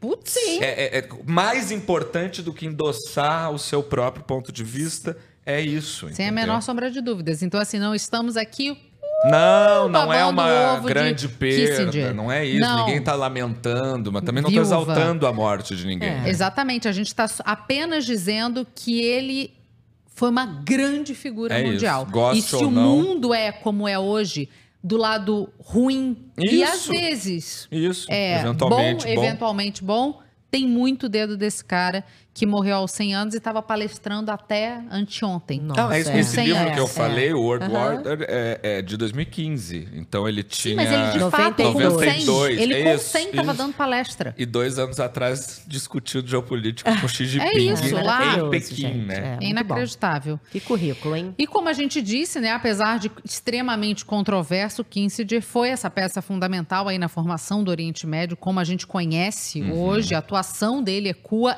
inclusive, no conflito que acontece agora entre Israel e Hamas. Vamos destacar aqui as atualizações dessa guerra. Ontem de manhã, poucas horas depois do anúncio de uma extensão no cessar-fogo em Gaza pelo sétimo dia, o Hamas reivindicou a autoria de um atentado a tiros contra civis israelenses em Jerusalém. O grupo terrorista Hamas também convocou os seus militantes a começarem uma escalada de resistência contra Israel. E isso porque Porque o Hamas, é, o, o ataque, esse ataque em Jerusalém vem dois dias depois de dois meninos palestinos serem mortos durante um ataque do exército israelense em Jenin, na Cisjordânia. É, na verdade, então Israel continuou os ataques na Cisjordânia, não com O não, cessar-fogo é em relação à faixa de Gaza, né? Exatamente. É e o isso. ataque foi na Cisjordânia. E é tudo horrível, lamentável. A gente sempre lamenta aqui as mortes de civis e faz questão de mencionar a violência do Estado israelense, do exército israelense. Mas Era eu- um menino de, de 8 anos e outro de, De 14, 14. na Cisjordânia que morreram nesse ataque Nesse do ataque. exército israelense. É, mas eu também acho, eu vou sempre me colocar aqui como judeu, Uhum. então já deixar claro também o meu viés nessa história Pô, toda. Sim. Né? É importante lembrar que tudo isso que vem acontecendo desde o dia 7 de outubro é fruto daquele ataque pervertido do Hamas no sul de Israel contra pessoas que iam aí sim de 10 meses a 89 Uhum. anos, né? A gente viu o Sim. Kfir, que estava todo mundo, Sim. que era o refém mais jovem, e Uhum. aparentemente Kfir de 10 meses foi assassinado. E, e a gente está falando, e você está mencionando reféns, mas é claro que também houve 1.400 mortes em solo Isso, du- isso, durante o ataque isso. do Hamas. Ataque esse, que é o que tudo indica, o New York Times publicou uma reportagem Uhum. dizendo que Israel sabia, teve conhecimento do plano de ataque do Hamas um ano antes.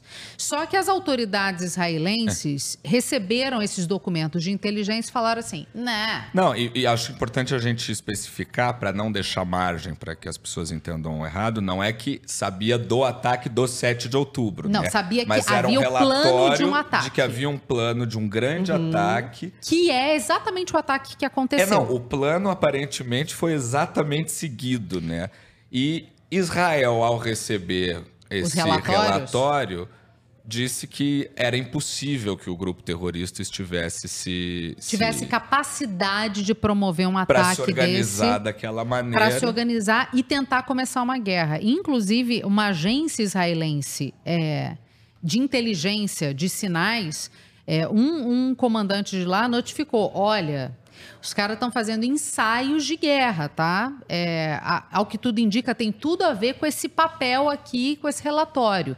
E mais uma vez, generais israelenses teriam dito: não, ele Não falou, não é como. imaginário. Eles falaram, não tem como, isso não vai acontecer. Não se sabe, e o New York Times deixa claro, se eh, Benjamin Netanyahu teve acesso a esse documento. O que eles sabem é que esse documento passou por diversas instâncias de poder da inteligência e do exército israelense. Que é o, o que a gente se pergunta aqui desde o primeiro Rivo News, né? Um mês e meio atrás, que a gente falou que ao fim dessa tragédia toda, muita gente vai ter que responder por essa omissão, porque não faz sentido É, uma, é a um país maior com morte aquele de israelenses desde o Holocausto. Desde o Holocausto. E não faz sentido um país com aquele poder bélico, poder tecnológico E de inteligência. e Uhum. inteligência não ter eh, previsto que algo possivelmente como aquilo poderia E acontecer. até ignorado, né? Ignorado. E aí você faz, a gente estava falando do Kissinger e da Golda Meir e da Uhum. Guerra de 73.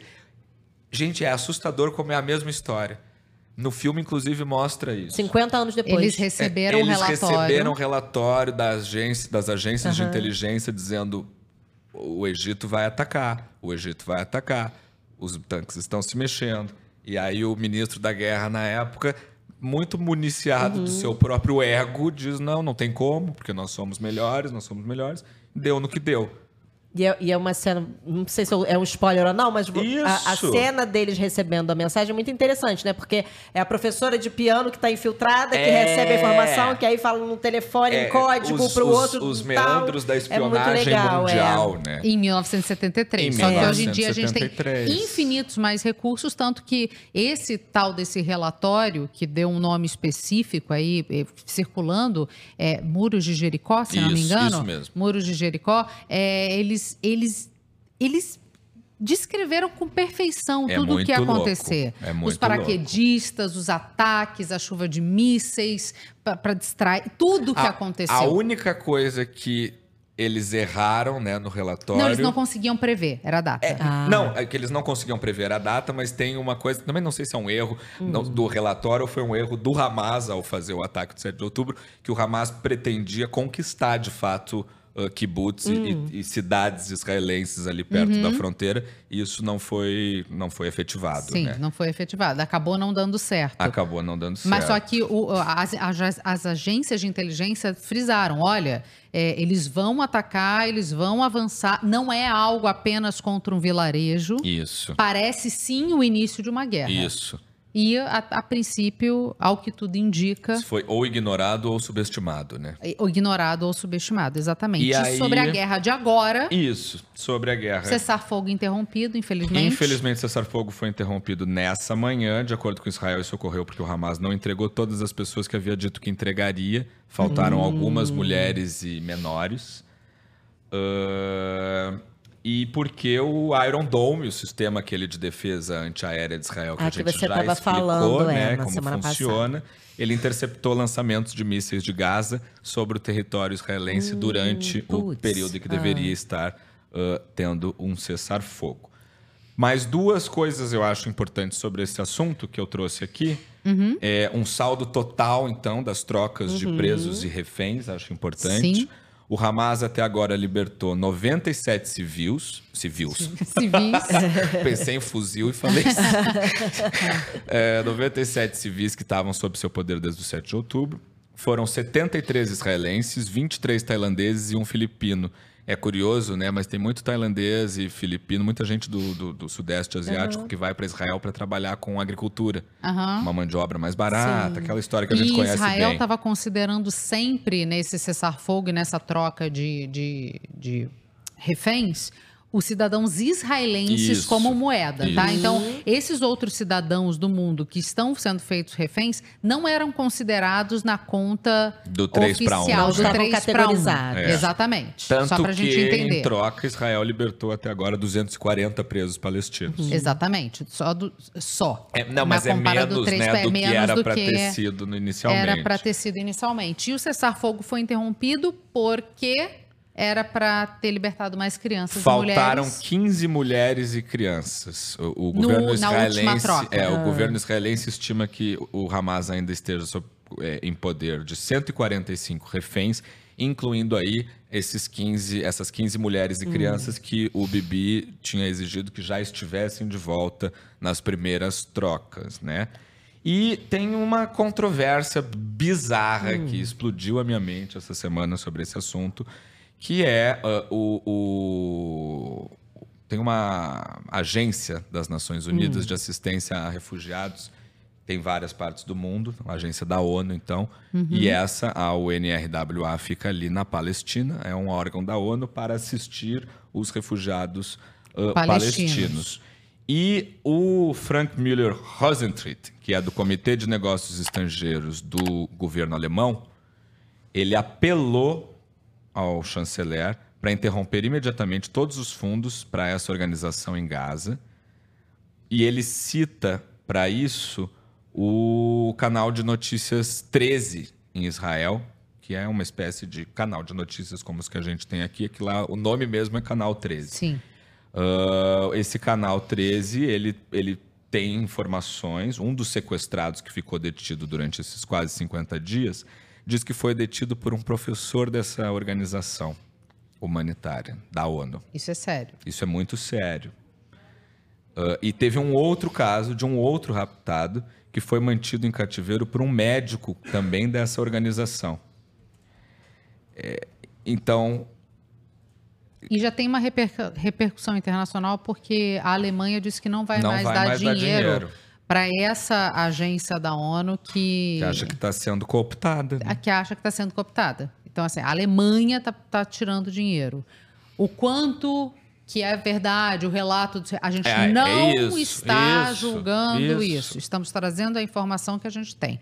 Infelizmente, temos milhares de palestinos mortos, vamos sempre reiterar isso aqui: milhares de palestinos mortos nos ataques, há crimes de guerra sim sendo cometidos, ao mesmo tempo em que a gente vê uma intolerância de um grupo terrorista, como é esperado de um grupo Sim. terrorista, infelizmente, E que segue É. é, é, é, agindo de forma absurda nessa guerra. E eu quero só fazer um statement pessoal. Por favor. Porque nessa semana a gente publicou um trecho da discussão sobre a guerra Uhum. e muita gente.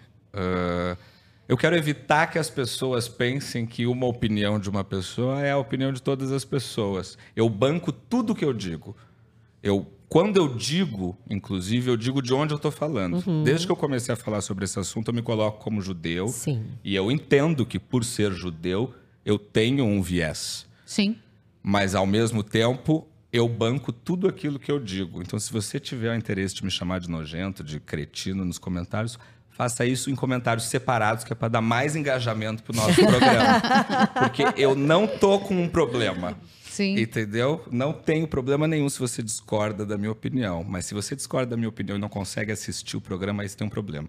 Mas é seu, não é Mas meu. é pessoal. É, o problema é é pessoal seu. dele Com com, ele certeza. mesmo. Então, E, em frente. E, e só para deixar claro, o Gabriel sempre trouxe o viés dele, mas nunca deixou de condenar, como eu faço, como ele Uhum. faz, é, crimes de guerra. Coisas sérias. Sim. né? A atitude de Benjamin Netanyahu, que inclusive é, é rechaçado por maioria da sociedade Israelense. israelense nesse momento. E o Antônio Amato, pai de Vitória, mulher de Gabriel, diz o seguinte: Jorge Santos foi expulso, gente. Breaking Breaking news. O news! Congresso dos Estados Unidos cassou o mandato do! Jorge Santos. o nosso Ó, nós temos maravilhoso! Nós temos um barulhinho de breaking news. O Jorge Santos foi caçado. Vamos lembrar que o deputado é filho de imigrantes brasileiros. Ele é alvo de uma série de acusações, desde mentir sobre o currículo até o uso indevido de dinheiro de campanha. Ele conseguiu sobreviver a uma votação de cassação. Ele é do Partido Republicano. Só que o novo relatório da Comissão de Ética fez o republicano perder apoios na casa. E aí, meu Ai, filho. finalmente, né? Tá Essa fora. vergonha. Porra. 300, como é que é que o, que o, que o Antônio falou? 311 deputados a favor da cassação. E esses dias, não sei se foi ontem, se foi antes de A ontem. gente tem brasileiro de brilho da semana e brasileiro pra cagar nessa imagem, né? Nossa. Ele, ele deu uma declaração. Eu não vou pedir pra sair. Se É. vocês decidirem, tá decidido. Mas eu não vou. Mas- da- eu não saio. Ah, não vai sair por bem, vai sair O que a gente por não vai mal. esquecer de maravilhoso nesse sentido é quem? A personagem de Jorge Santos, né? Nossa Como é Senhora. que é? Natasha Tem o nome da atriz, aquela maravilhosa. É, Antiga.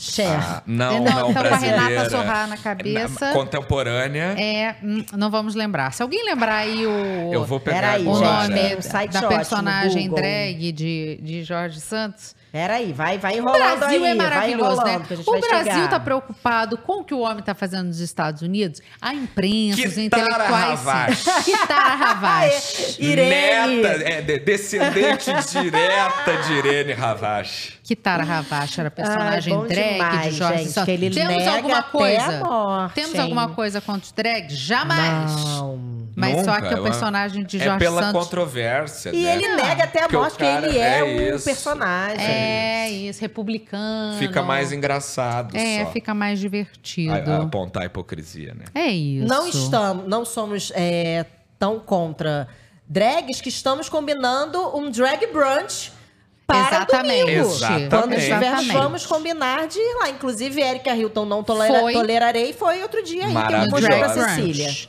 Vamos pro nosso Como Vota Deputado?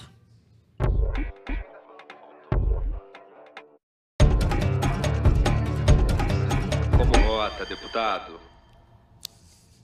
Saquem suas cédulas de votação e venham votar com a gente, porque hoje falaremos do projeto de lei 6564 de 2019 do deputado federal Márcio Alvino, do PL de São Paulo, que quer que a agência do INSS do município de Santa Isabel se chame de forma definitiva Agência Prefeito Nenê Simão. Desde o dia 20 de abril, está pronta para deliberação no plenário do Senado Cara, esta, este pedido. a, a Ai. casa alta, a casa revisora. Valdemar de Brito Simão, o Nenê, morreu em 2012, aos 71 anos. A cidade de Santa Isabel existe desde 1770. Tem cerca de 58 mil habitantes. E é terra, sabe de quem? Maurício de Souza. Ai, Olha. pai Pois da é. Mônica, Não da E aí, se, se Maurício de Souza quisesse pedir, sacar seu INSS na cidade natal, ele ia na agência Prefeito Nenê Simão, que está na tela para quem quiser ver Nós o temos rostinho. uma imagem do prefeito Nenê Simão e a nossa produção solicitou que eu, que eu fizesse o disclaimer pro público. Pois não. Pra não parecer que eles fizeram um trabalho porco. Sim. Não. Essa é a única foto existente do Mentira! prefeito Nenê Simão. Exato. Ele foi, ele que foi, foi encontrada num subblog, do sub, do, num subterfúgio da subinternet. Prefeito Nenê Simão, gente, Tá foi prefeito de Dark Santa Web. Isabel por quatro vezes, tem um histórico familiar, as pessoas adoram. Tem um outro lugar lá que também recebe o nome dele, é, já foi votado na Assembleia lá local. Mas o que importa é que esse projeto de mudar o nome da agência do INSS para prefeito Nenê Simão foi aprovado pela Câmara dos Deputados, que parou, se debruçou Você e sabe, analisou isso, em é muito 2019. surreal. É- é- tem que ser na esfera federal porque é. INSS. INSS, pensei Mas, pô, nisso. nome da agência, né? E foi, foi aprovado lá na Câmara, sob presidência de Rodrigo Maia, e relatado no Senado pela senadora astronauta Marcos Pontes. Eu amo que o astronauta virou nome, né? Claro, É o senador senadora astronauta Marcos Marcos Pontes. É, eu voto a favor. Ah!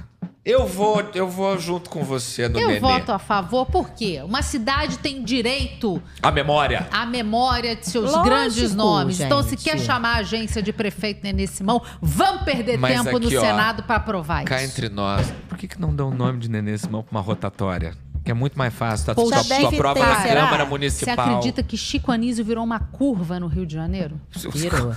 O meu avô era um torcedor emblemático do Grêmio em Porto Alegre e, e quando ele morreu, um vereador protocolou um pedido para nomear a rotatória que dá acesso à arena do Grêmio de rotatória Paulo Santana. Porra, a minha avó o disse Chico o Anísio Gabriel virar uma era curva? O, o- o Paulo era tão complexo que era uma rotatória tão difícil de entender que faria sentido. Mas, gente. É, não, Chico Anísio Chico virar Anísio virar uma curva. curva, Chico Anísio, não deu pra. Não sobrou E uma aqui rua. que a Hebe Camargo, aquele poço de luxo e riqueza e ostentação, virou uma avenida que desemboca numa comunidade.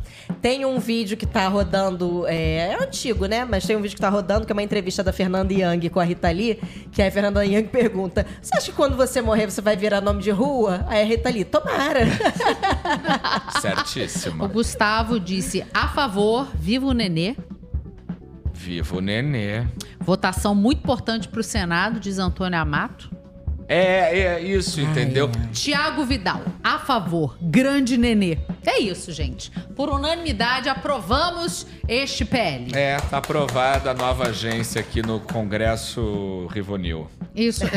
Rivonil. Rivonil. Rivonil. Eu tô no Civils, Rivonil. Hoje eu não tô legal. Ai, ai, sigamos, meus amores, porque a gente tem que falar, gente. É, Mais um episódio daquela série Ladrões que, que amamos. amamos. É né? quase um quadro fixo É nosso. da- praticamente. comprovando que, que São Paulo é uma cidade diferenciada, entendeu? Um ladrão roubou o celular de uma fã de Taylor Swift, enviou as fotos tiradas durante o show pra ela via WhatsApp, né, Manu? Isso, é, é curioso, digamos assim, pra não dizer engraçado, né? É. a Lorena Severino, que é a hum, fã Vítima. da- fã e vítima do, da situação.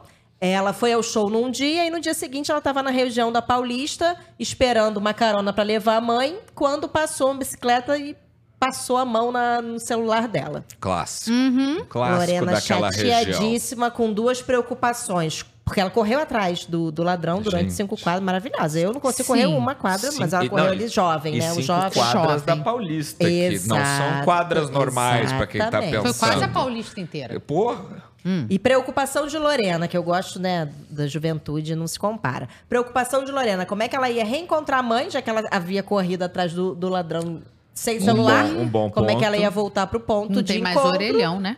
E as fotos, gente, do show, como é que ela ia fazer? Como que ela ia fazer? Isso é muita sacanagem. E ela conseguiu resolver as duas questões, porque ela reencontrou a mãe, pegou o celular da mãe, mandou Isso. uma mensagem para ela mesma, que estava em posse do ladrão, Um e espetáculo. falou: tem pelo menos como tu devolver aí minhas fotos? Só as fotos, eu não quero celular. Ele ainda tentou negociar o aparelho, né? E ela não quis. É. É. Pediu Ele- 500 reais, mandou as fotos, mas aí depois ele parou de responder. E ela registrou o BOzinho, né? Isso. Deve Mas ser pro seguro, né? pode Ah, ser, pode é, ser, é. Normalmente verdade. quem registra BO de furto É assim, verdade. no celular é pro Mas pelo menos ela teve 100 fotos Não, do show É assim, devolvidas. Memórias, né? Não é? perdoado, eu acho que não, porque é Não. demais. Não. Mas assim, uma cela especial, talvez, pela, Um- pela uma empatia. melhora do ranço ali em 1%. 1% Melhora do ranço em menos, 1%, sabe? Pela empatia, pela, pela, É. pela manifestação de generosidade. E eu vou roubar o comentário de Manu aqui. Como bom material viralizado na internet, a postagem teve mais de 2 milhões de visualizações e ainda rendeu comentários como furto com responsabilidade Aí, afetiva. É isso. Tem Sabe? muito namorado que não tem essa É responsabilidade afetiva. verdade. Bora que a gente ainda tem coisa pra Ah, caramba. temos Ah, nós é, temos temos as as imagens. fotos, Aí, ó, quem tá O assistindo. print da tela é, de Lorena. Quem tá acompanhando Aí. só por áudio. Lorena e bandido. Lorena e Bandido. Bandido uma história de Lorena, responsabilidade Lorena afetiva. Bandido, bandido e Lorena, Lorena e Isso. bandido. E aí ele foi, mandou as fotos e ficou tudo bem. O meu sogro comendo guerra, reaveu as fotos. o, o aparelho, não. Não, não, exatamente. Mas eu achei legal. Sim, não, Ah, ele foi bacana. é, É, assim, apesar de ter Coração roubado bom. ela. É. Um coração bom. Cara, deixa eu só dar um recado aqui pro meu pai. Meu pai tá assistindo com atraso o Rivo News, ele tá comentando as coisas lá de trás. Ah, dá um F5, Eduardo. Aperta no ao vivo, Dudu. Mas só que ele não tá vendo, ele só vai ver isso quando tiver acabado o Rivo News, Ah, possivelmente. é verdade. Mas então, na próxima vez, adianta, pai. Depois você assiste. Ficou pra trás. É. Tá? Pra todos A que Vitória estão tá assistindo. perguntando se o bandido que divulgou os prints. Não, foi a, a roubada. Isso. A Porque que depois ele parou de porque Ele, responder. ele A sumiu roubada. e o aparelho dela foi parar lá naquela quadra do centro de São Paulo, que todo mundo sabe qual é, mas ninguém tem coragem Inclu- de ir. In- Inclusive, o Theo, nosso estagiário, contou que também já teve uma discussão com o bandido Hum. pelo celular. Ele conseguiu detectar, viu, mandou foto, não sei o quê. E o cara, na audácia, mandou um colete com todos os, Os aparelhos, os que, ele tinha aparelhos roubado. que ele tinha roubado, dizendo que estava à venda. Vem aqui então. Vem aqui com uma música do Matuê no fundo. Bom. Mas você também teve uma discussão com alguém que roubou o zap de Vera. Hackeou o zap de Vera, lembra? Ah, mas só que hackearam, os- não é que não é hackear, né? Pegaram o número, botaram outra É. pessoa e eu fiquei discutindo, eu dei uma lição de moral pro bandido. Óbvio. E falei, cara, se tu é tão inteligente pra fazer isso, por que, que tu não faz uma coisa Arruma um melhor? trabalho. e ele me agradeceu, sabia? No final ficamos amigos. Ah, esse é, é mais um episódio de suco de Rio de Janeiro. Não, mais um episódio E de Cecília de sendo... complacência de Cecília Flash. É que isso aí eu, eu tô Cecília é tentando não. bacana, cara. Eu tô tentando Eu sou uma parar. pessoa... Eu sou repreendida porque eu sou uma pessoa legal. É, demais. Tá, perdão, desculpa. Vamos para as nossas depende do rapidinhas. contexto. Eu também, Bora. também.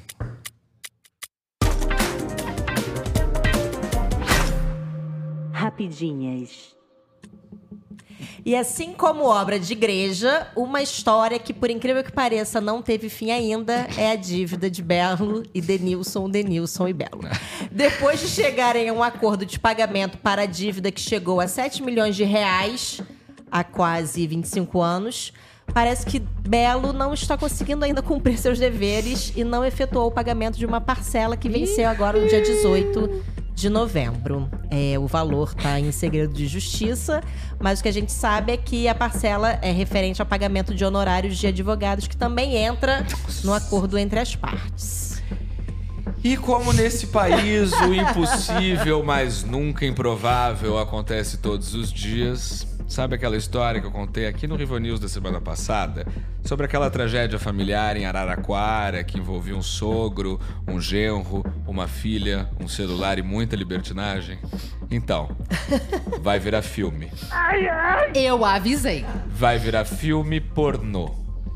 Isso, que eu ia te Isso- perguntar, se era Netflix ou X-Vídeos. Não, é Netflix. Tá. E isso saiu Vamos num assistir jornal. junto? E a gente resolveu te contar porque a gente não vai ficar com essa informação só pra nós. Não. É isso aí. Depois da passagem, digamos, espetacular pelo Brasil, vamos dar só mais algumas notícias sobre ela. Taylor Swift. No show de São Paulo, ela bateu o recorde de público do Allianz Arena, reunindo mais de 50 mil pessoas no estádio em um único dia. Ela recebeu no camarim os familiares da Ana Benevides, a fã que morreu logo no início do show dela no Rio de Janeiro, gerou mó bafafá pelas redes sociais. E Taylor Swift foi anunciada como a artista mais ouvida no Spotify esse ano. Foram mais de 26 bilhões de Nossa plays nas músicas Senhora. dela. Desde 2020, o posto era ocupado pelo porto-riquenho Bad Bunny, estrela do reggaeton, mas agora ficou com ela. Queria só te dizer que é Allianz Parque e não Allianz Arena. Foi mal. Muita gente tá se retorcendo agora, os palmeirenses principalmente. E eu só, Desculpa, eu sou antes do Rio. de entrar na minha notícia, que é a próxima, eu queria fazer um comentário que saiu a retrospectiva do Spotify Isso. essa semana.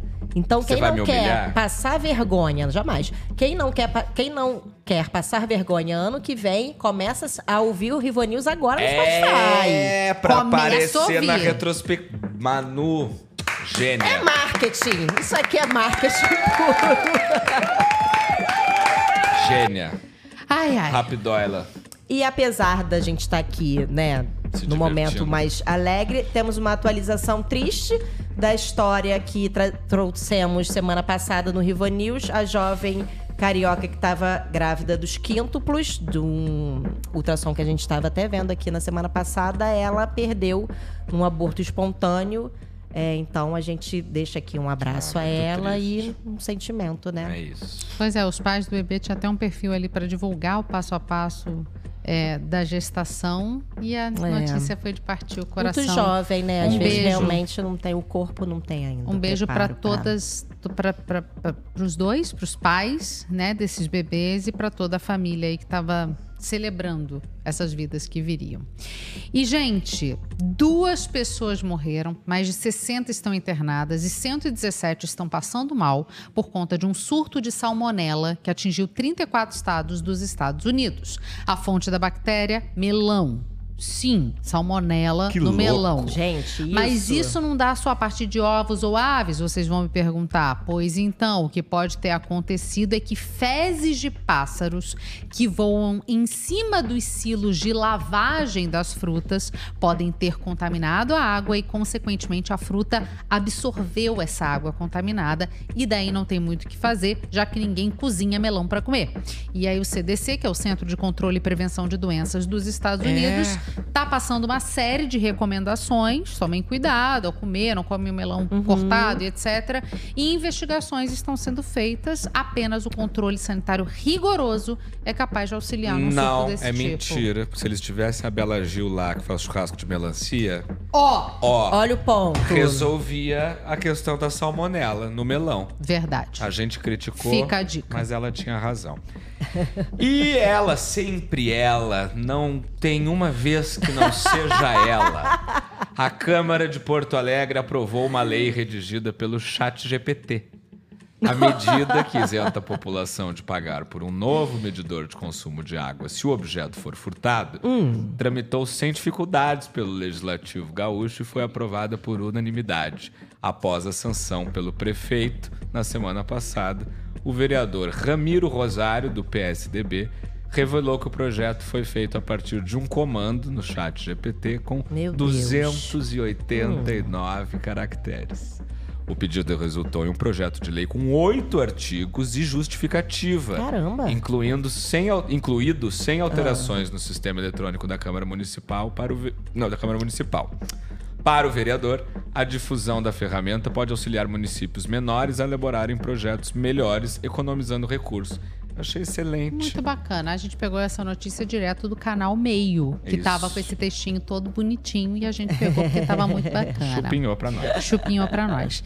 É, e um estudo do Banco Suíço UBS, gente, mostrou que das 137 pessoas que se tornaram bilionárias esse ano, 53 chegaram nesse patamar por meio de herança. O grupo Ai, é minoritário, é verdade, mas o tamanho da grana que eles levaram é a maior é maior do que a grana daqueles que conseguiram chegar nesse nível de riqueza ali, ó, por meio do investimento em empresas e etc. No total, cerca de 150 bilhões de dólares foram herdados, ante 140 bilhões de dólares de crescimento das fortunas do outro grupo.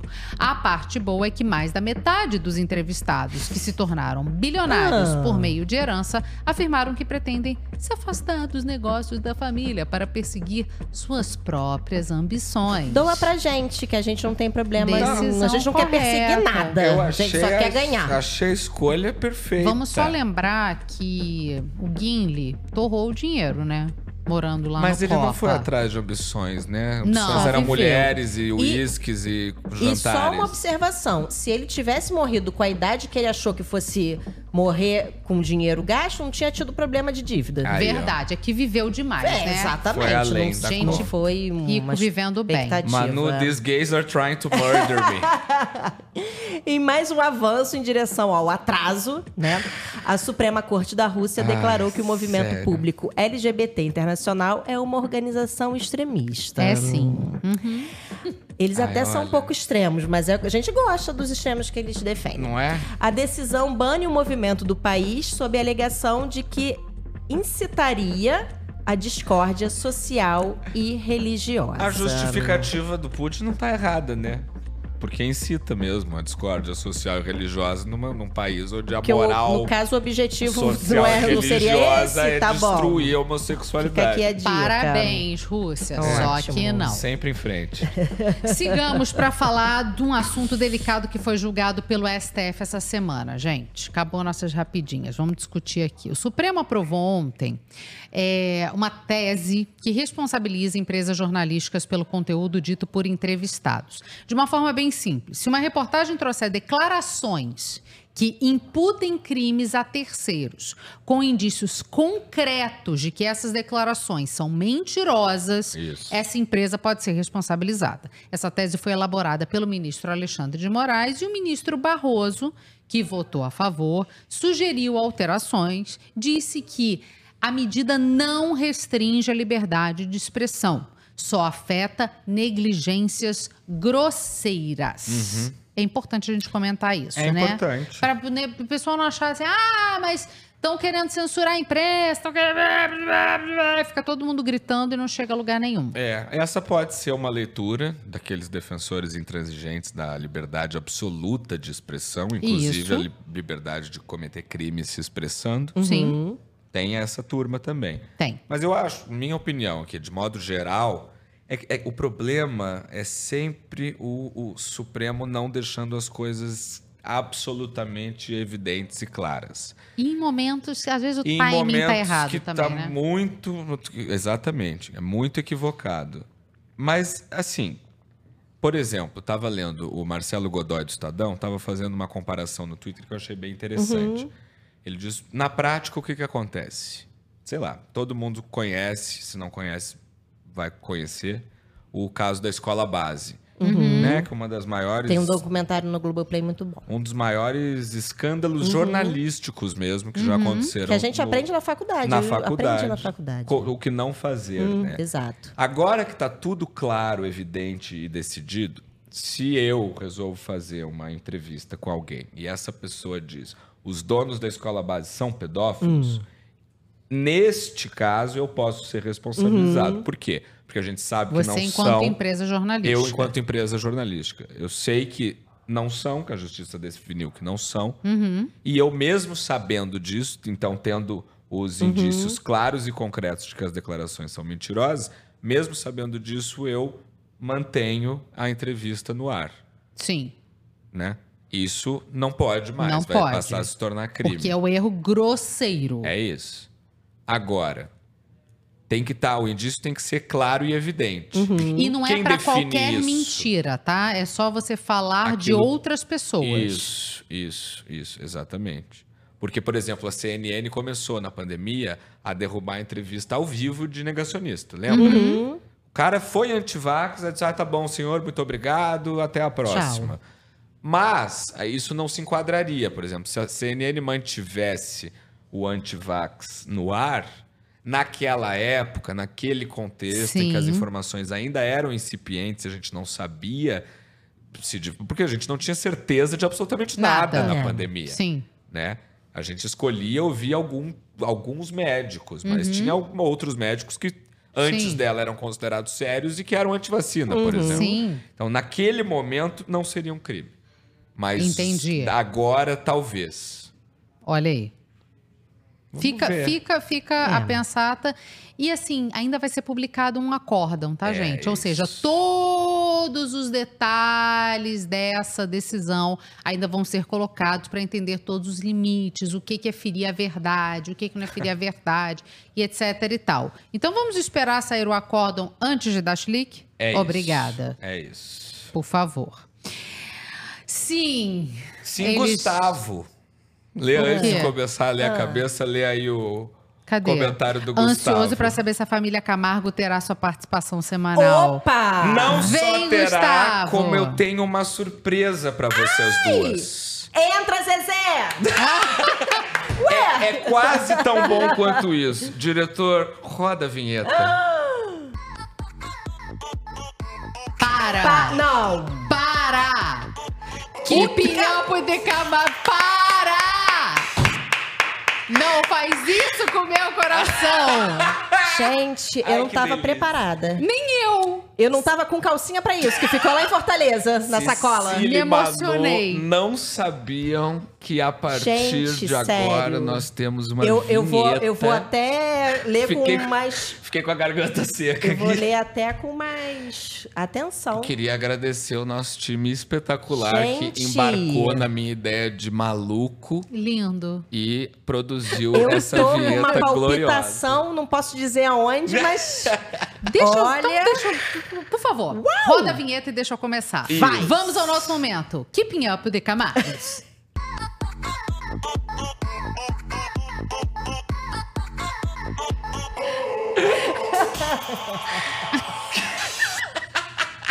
Sim.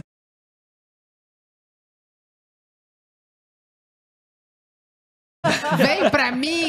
Volta, Só tira o Zezé! Eu pedi pra rodar de Tchau, novo a Zezé. vinheta. Ah, obrigada. Sim, eles voltaram. Quer dizer, eles nunca saíram das manchetes do site de fofoca. Graciele Lacerda, atual senhora Zezé de Camargo, foi detonada na web depois de arrematar um Lulu da Pomerânia por 63 mil reais em um leilão beneficente. Eu achei que ela tinha arrematado um Zilu da Pomerânia.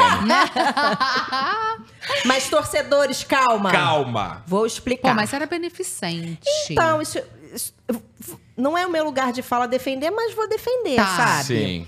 O leilão foi realizado pelo próprio Zezé para angariar fundos para o Hospital do Câncer, que traz o nome do pai dele, Francisco Ah. Camargo. Então foi praticamente, gente, tirar de uma conta e botar noutra, mas de forma É benéfica. isso. É pra, Entendeu? pra A gente não promover pode, uma causa, é. né? A gente não pode aqui É também é querer, cachorro, tudo é uma questão né? e tal.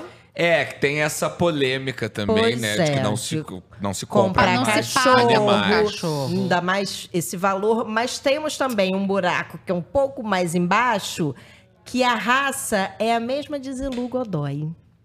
Ah, Então não era tão louco cachorro que eu de- falei, né? No de Zilu da Pomerânia. Zilu, Zilu também tem um da Cara, mesma é, raça. a, a, ai, a Graciele... é- Pô, Graciele... Segura a onda, Graciele. O meu avô tinha uma frase Hum. maravilhosa que dizia que ex-mulher é cargo de confiança. Você não se separa se você não Boa. confia. E atual já não precisa. Hum. Qual é o nome do cachorrinho, a gente sabe? É, foi batizado como Chiquinho, em homenagem justamente Ah, ao seu Francisco. Seu Francisco. Avô. Entendi. Fazer então, só aqui pra gente encerrar o Keeping Up, um agradecimento formal ao nosso Fabíssimo. Nossa, Fabíssimo. muito bom. Fábio Mori, que produziu essa vinheta. Por- agora eu entendi que, por que a gente tava louca atrás de Entendeu? outro dia. Era Ah. isso. E eu e o Thiago dá aqui só, ó, não vamos contar, vamos deixar pra hora. Péssimos. Bom demais, gente. Parabéns. Vambora. Sucesso. Até a próxima atualização de Keeping Up with Camargos. Bom, gente, tem vezes que a gente olha para a notícia e a parada é tão repetitiva, tão cansativa, que quase dá vontade de não contar aqui para vocês. Mas a gente não pode se acostumar com o absurdo. Vamos lá, de acordo com o Estadão, ministro das Comunicações, Juscelino Filho, de novo ele, once again, concedeu 31 licenças de retransmissão de TV a um empresário maranhense que é seu aliado. A TV difusora é do advogado, o Willer Tomás de Souza, compadre do senador Everton Rocha, do PDT. Gabriel, vai, explica. Ocorreu, gente. E, e- e- o. Não vem, Manuela. Não vem, que não o- tem como. O Willer, o Willer, Hum. ele é amigo. A gente ressaltou aí que é compadre, porque Uhum. o compadrio é uma relação mais próxima, É. mas ele é amigo de basicamente todo o Congresso. Uhum. Seja extrema direita, extrema, extrema esquerda, extremo Política. centro. Exatamente isso. E Hum. é mais um dia, então, que o brasileiro não consegue deitar sem se sentir um trouxa, né? Sim. Porque, vamos lá, a concessão de licença de retransmissão depende diretamente do aval do ministro das Comunicações, no caso Juscelino Filho. Sim, grande pessoa. Por que, que nesse caso tem problema? Além do óbvio, claro, evidente, negável conflito de interesses, atualmente tem mais de 9.500 pedidos Nossa. parecidos aguardando a deliberação de Juscelino, alguns pendentes desde 2019. Hum, A aprovação dos pedidos da TV Difusora Uhum. levou de 5 a 8 meses apenas. rápido, célere. Bem rápido. Eficiente, Principalmente falando em governo, né? E sobre isso, o Ministério diz que o processo foi mais rápido apenas por ausência Aí. de concorrência na região. É isso, E tá por que, explicado. que é essa, isso é tão importante, né? Essa autorização garante que a emissora aumente sua influência no Maranhão e permita maior arrecadação com publicidade, porque agora a difusora vai ser retransmitida para 31 municípios Ah, caraca. que somam quase 500 mil habitantes. Aham.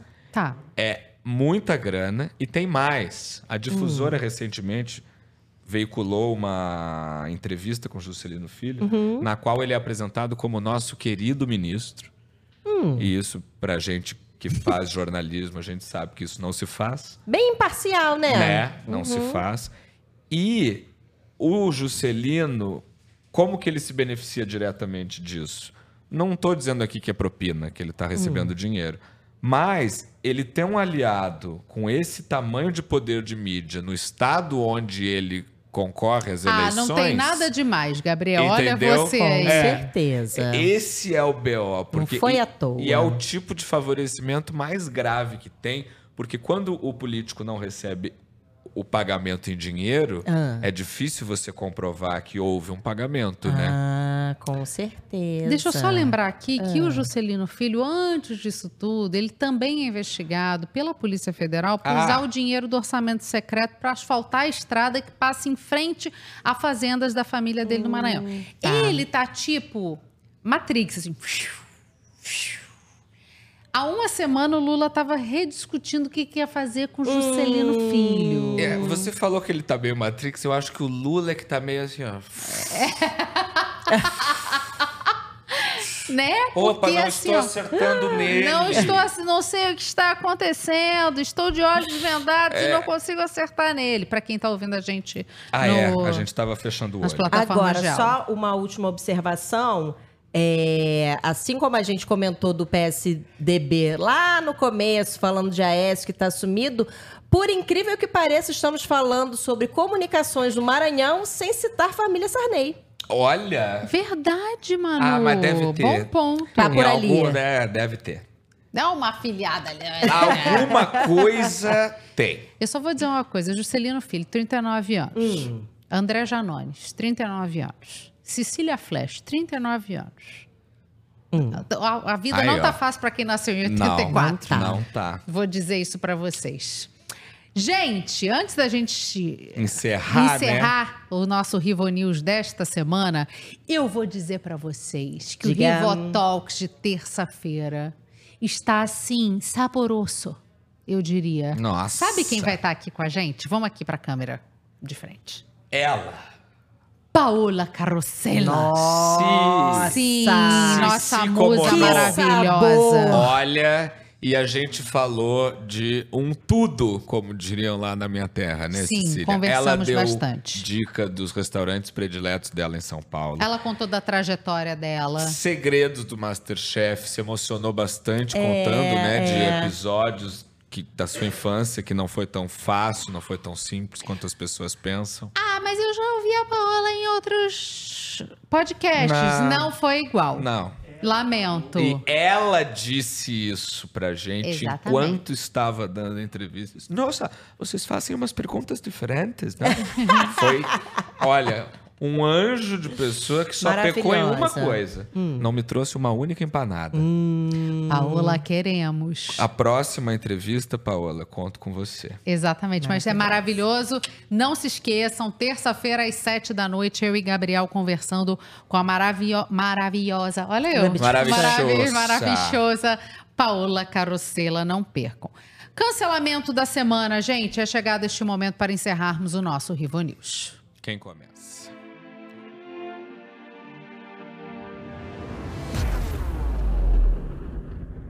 Cancelamento da semana. O meu cancelamento da semana, na verdade, é uma correção de eu ter ficado em silêncio durante o episódio de sexta-feira passada, né? Recebi informações, né? Mensagens, Manu, tá tudo bem, o que, que houve e tal. Eu quero dizer que se na semana passada eu fiquei em silêncio sobre essa pauta, eu quero dizer que esta semana eu vou cancelar a minoria do homem hétero. Ai, que susto! Ai, eu tava aqui. Não aceitarei e não tolerarei. É sobre isso. Então a minha voz continua ativa na luta, mulheres. Tá. Tá, tô cancelado. Eu, olha só. Gabriel tá cancelado na mesa, nem sabe por quê. Mas, coitado. não, vamos em frente. A Manu cancelar, me cancelar é uma honra. Tá. Fala. É, eu não entendo patavinas de futebol. Hum. Tá. Nada, nada, nada. Eu sei o que é um gol. No- O meu conhecimento vai até aí. É, mas eu fui criado num ambiente de muito fervor futebolístico. Meu avô era um torcedor símbolo do Grêmio. Aprendi a, a- a- Eu nunca senti, mas eu aprendi a entender A esse emoção sentimento. futebolística. Essa emoção. E eu não tenho a menor ideia do que objetivamente aconteceu. mas eu vou cancelar o que aconteceu com o Botafogo essa semana. Porque. Ninguém tem ideia do que aconteceu. Eu vejo as pessoas tristes, andando tristes. É a estrela solitária. Mas, né? é, mas é- e os caras, assim, eles estão. Sabe aquela de chutar cachorro morto? Não é nem. Já passou. Já não, já, Transcendeu. é. Tem gente voltando a acreditar em Deus. Entendeu? E outros deixando de acreditar em Deus. Verdade. Então, Todo mundo assim, tinha certeza que ia ser esse ano. a gente mas tinha só que eu ouvi o certeza. comentário de Muito, quem? Manu. Desculpa, você que fez esse comentário, mas eu vou te citar e eu não lembro quem é, de onde que eu ouvi, que eu escuto tanta coisa a semana inteira. Mas é a pessoa maravilhosa que virou e falou assim: Hum. O Botafoguense já não tinha esperança Mas de é ganhar, isso. entendeu? Aí um dia teve. Aí o Botafogo foi fazendo os botafoguenses acreditarem na viabilidade É de vencer o Tem uma Campeonato entrevista Brasileiro. do Stepan Essercian na Rádio Band News essa semana, que ele é um botafoguense roxo, que aí alguém fala, tipo, ah, você tá animado? Ele, cala a boca!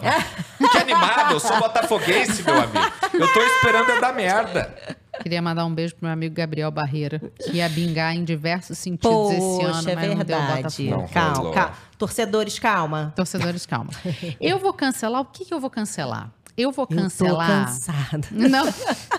Eu vou cancelar. Eu tô com uma dificuldade de cancelar. Eu vou, eu vou fazer o seguinte: se a Anitta, Hum. ela, ela agradece ela mesma, eu vou me cancelar. Ai, mas de novo Ai, isso. sempre Ih, isso. mulher Eu acho que maluca. a gente precisa começar a ofender ela, Não, com porque aí ela para de ela se isso. ofender. Vamos fazer. Pronto, tô pronta. Não, não é me ofender. É Hum. porque eu acho que eu mereço esse cancelamento, porque eu tenho que aprender que cada um lida com as suas coisas. Eu não preciso ficar tentando ajudar as pessoas a acreditarem nelas mesmas e, e virar uma esponja de sentimentos. Eu- Faz o quê? 13 anos que você diz isso pra ela? Tá uma fase muito complicada da minha amizade com a Cecília. 13 anos já. Só- só- já dura Eu tô 13 quase anos a senhora do fase, Titanic. né? Já fazem Então é 84 isso. anos. É, é complicado. Tá? É isso. Muito duro. A E, ó, Vitória, aí ah, Cecília, bora de terapia duas vezes na semana. E o Só se você Ademir? pagar pra mim. Não, pelo amor de Deus, que aí sai do meu ordenado também.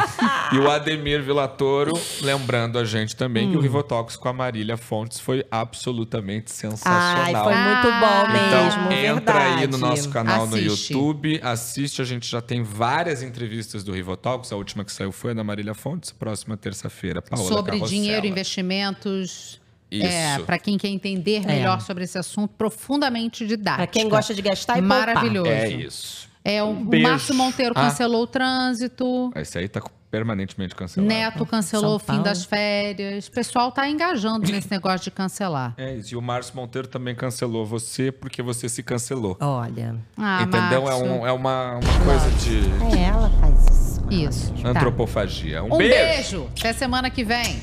Quer dizer, terça-feira, Rivotox. Paula É. Isso, eu tô ansiosa.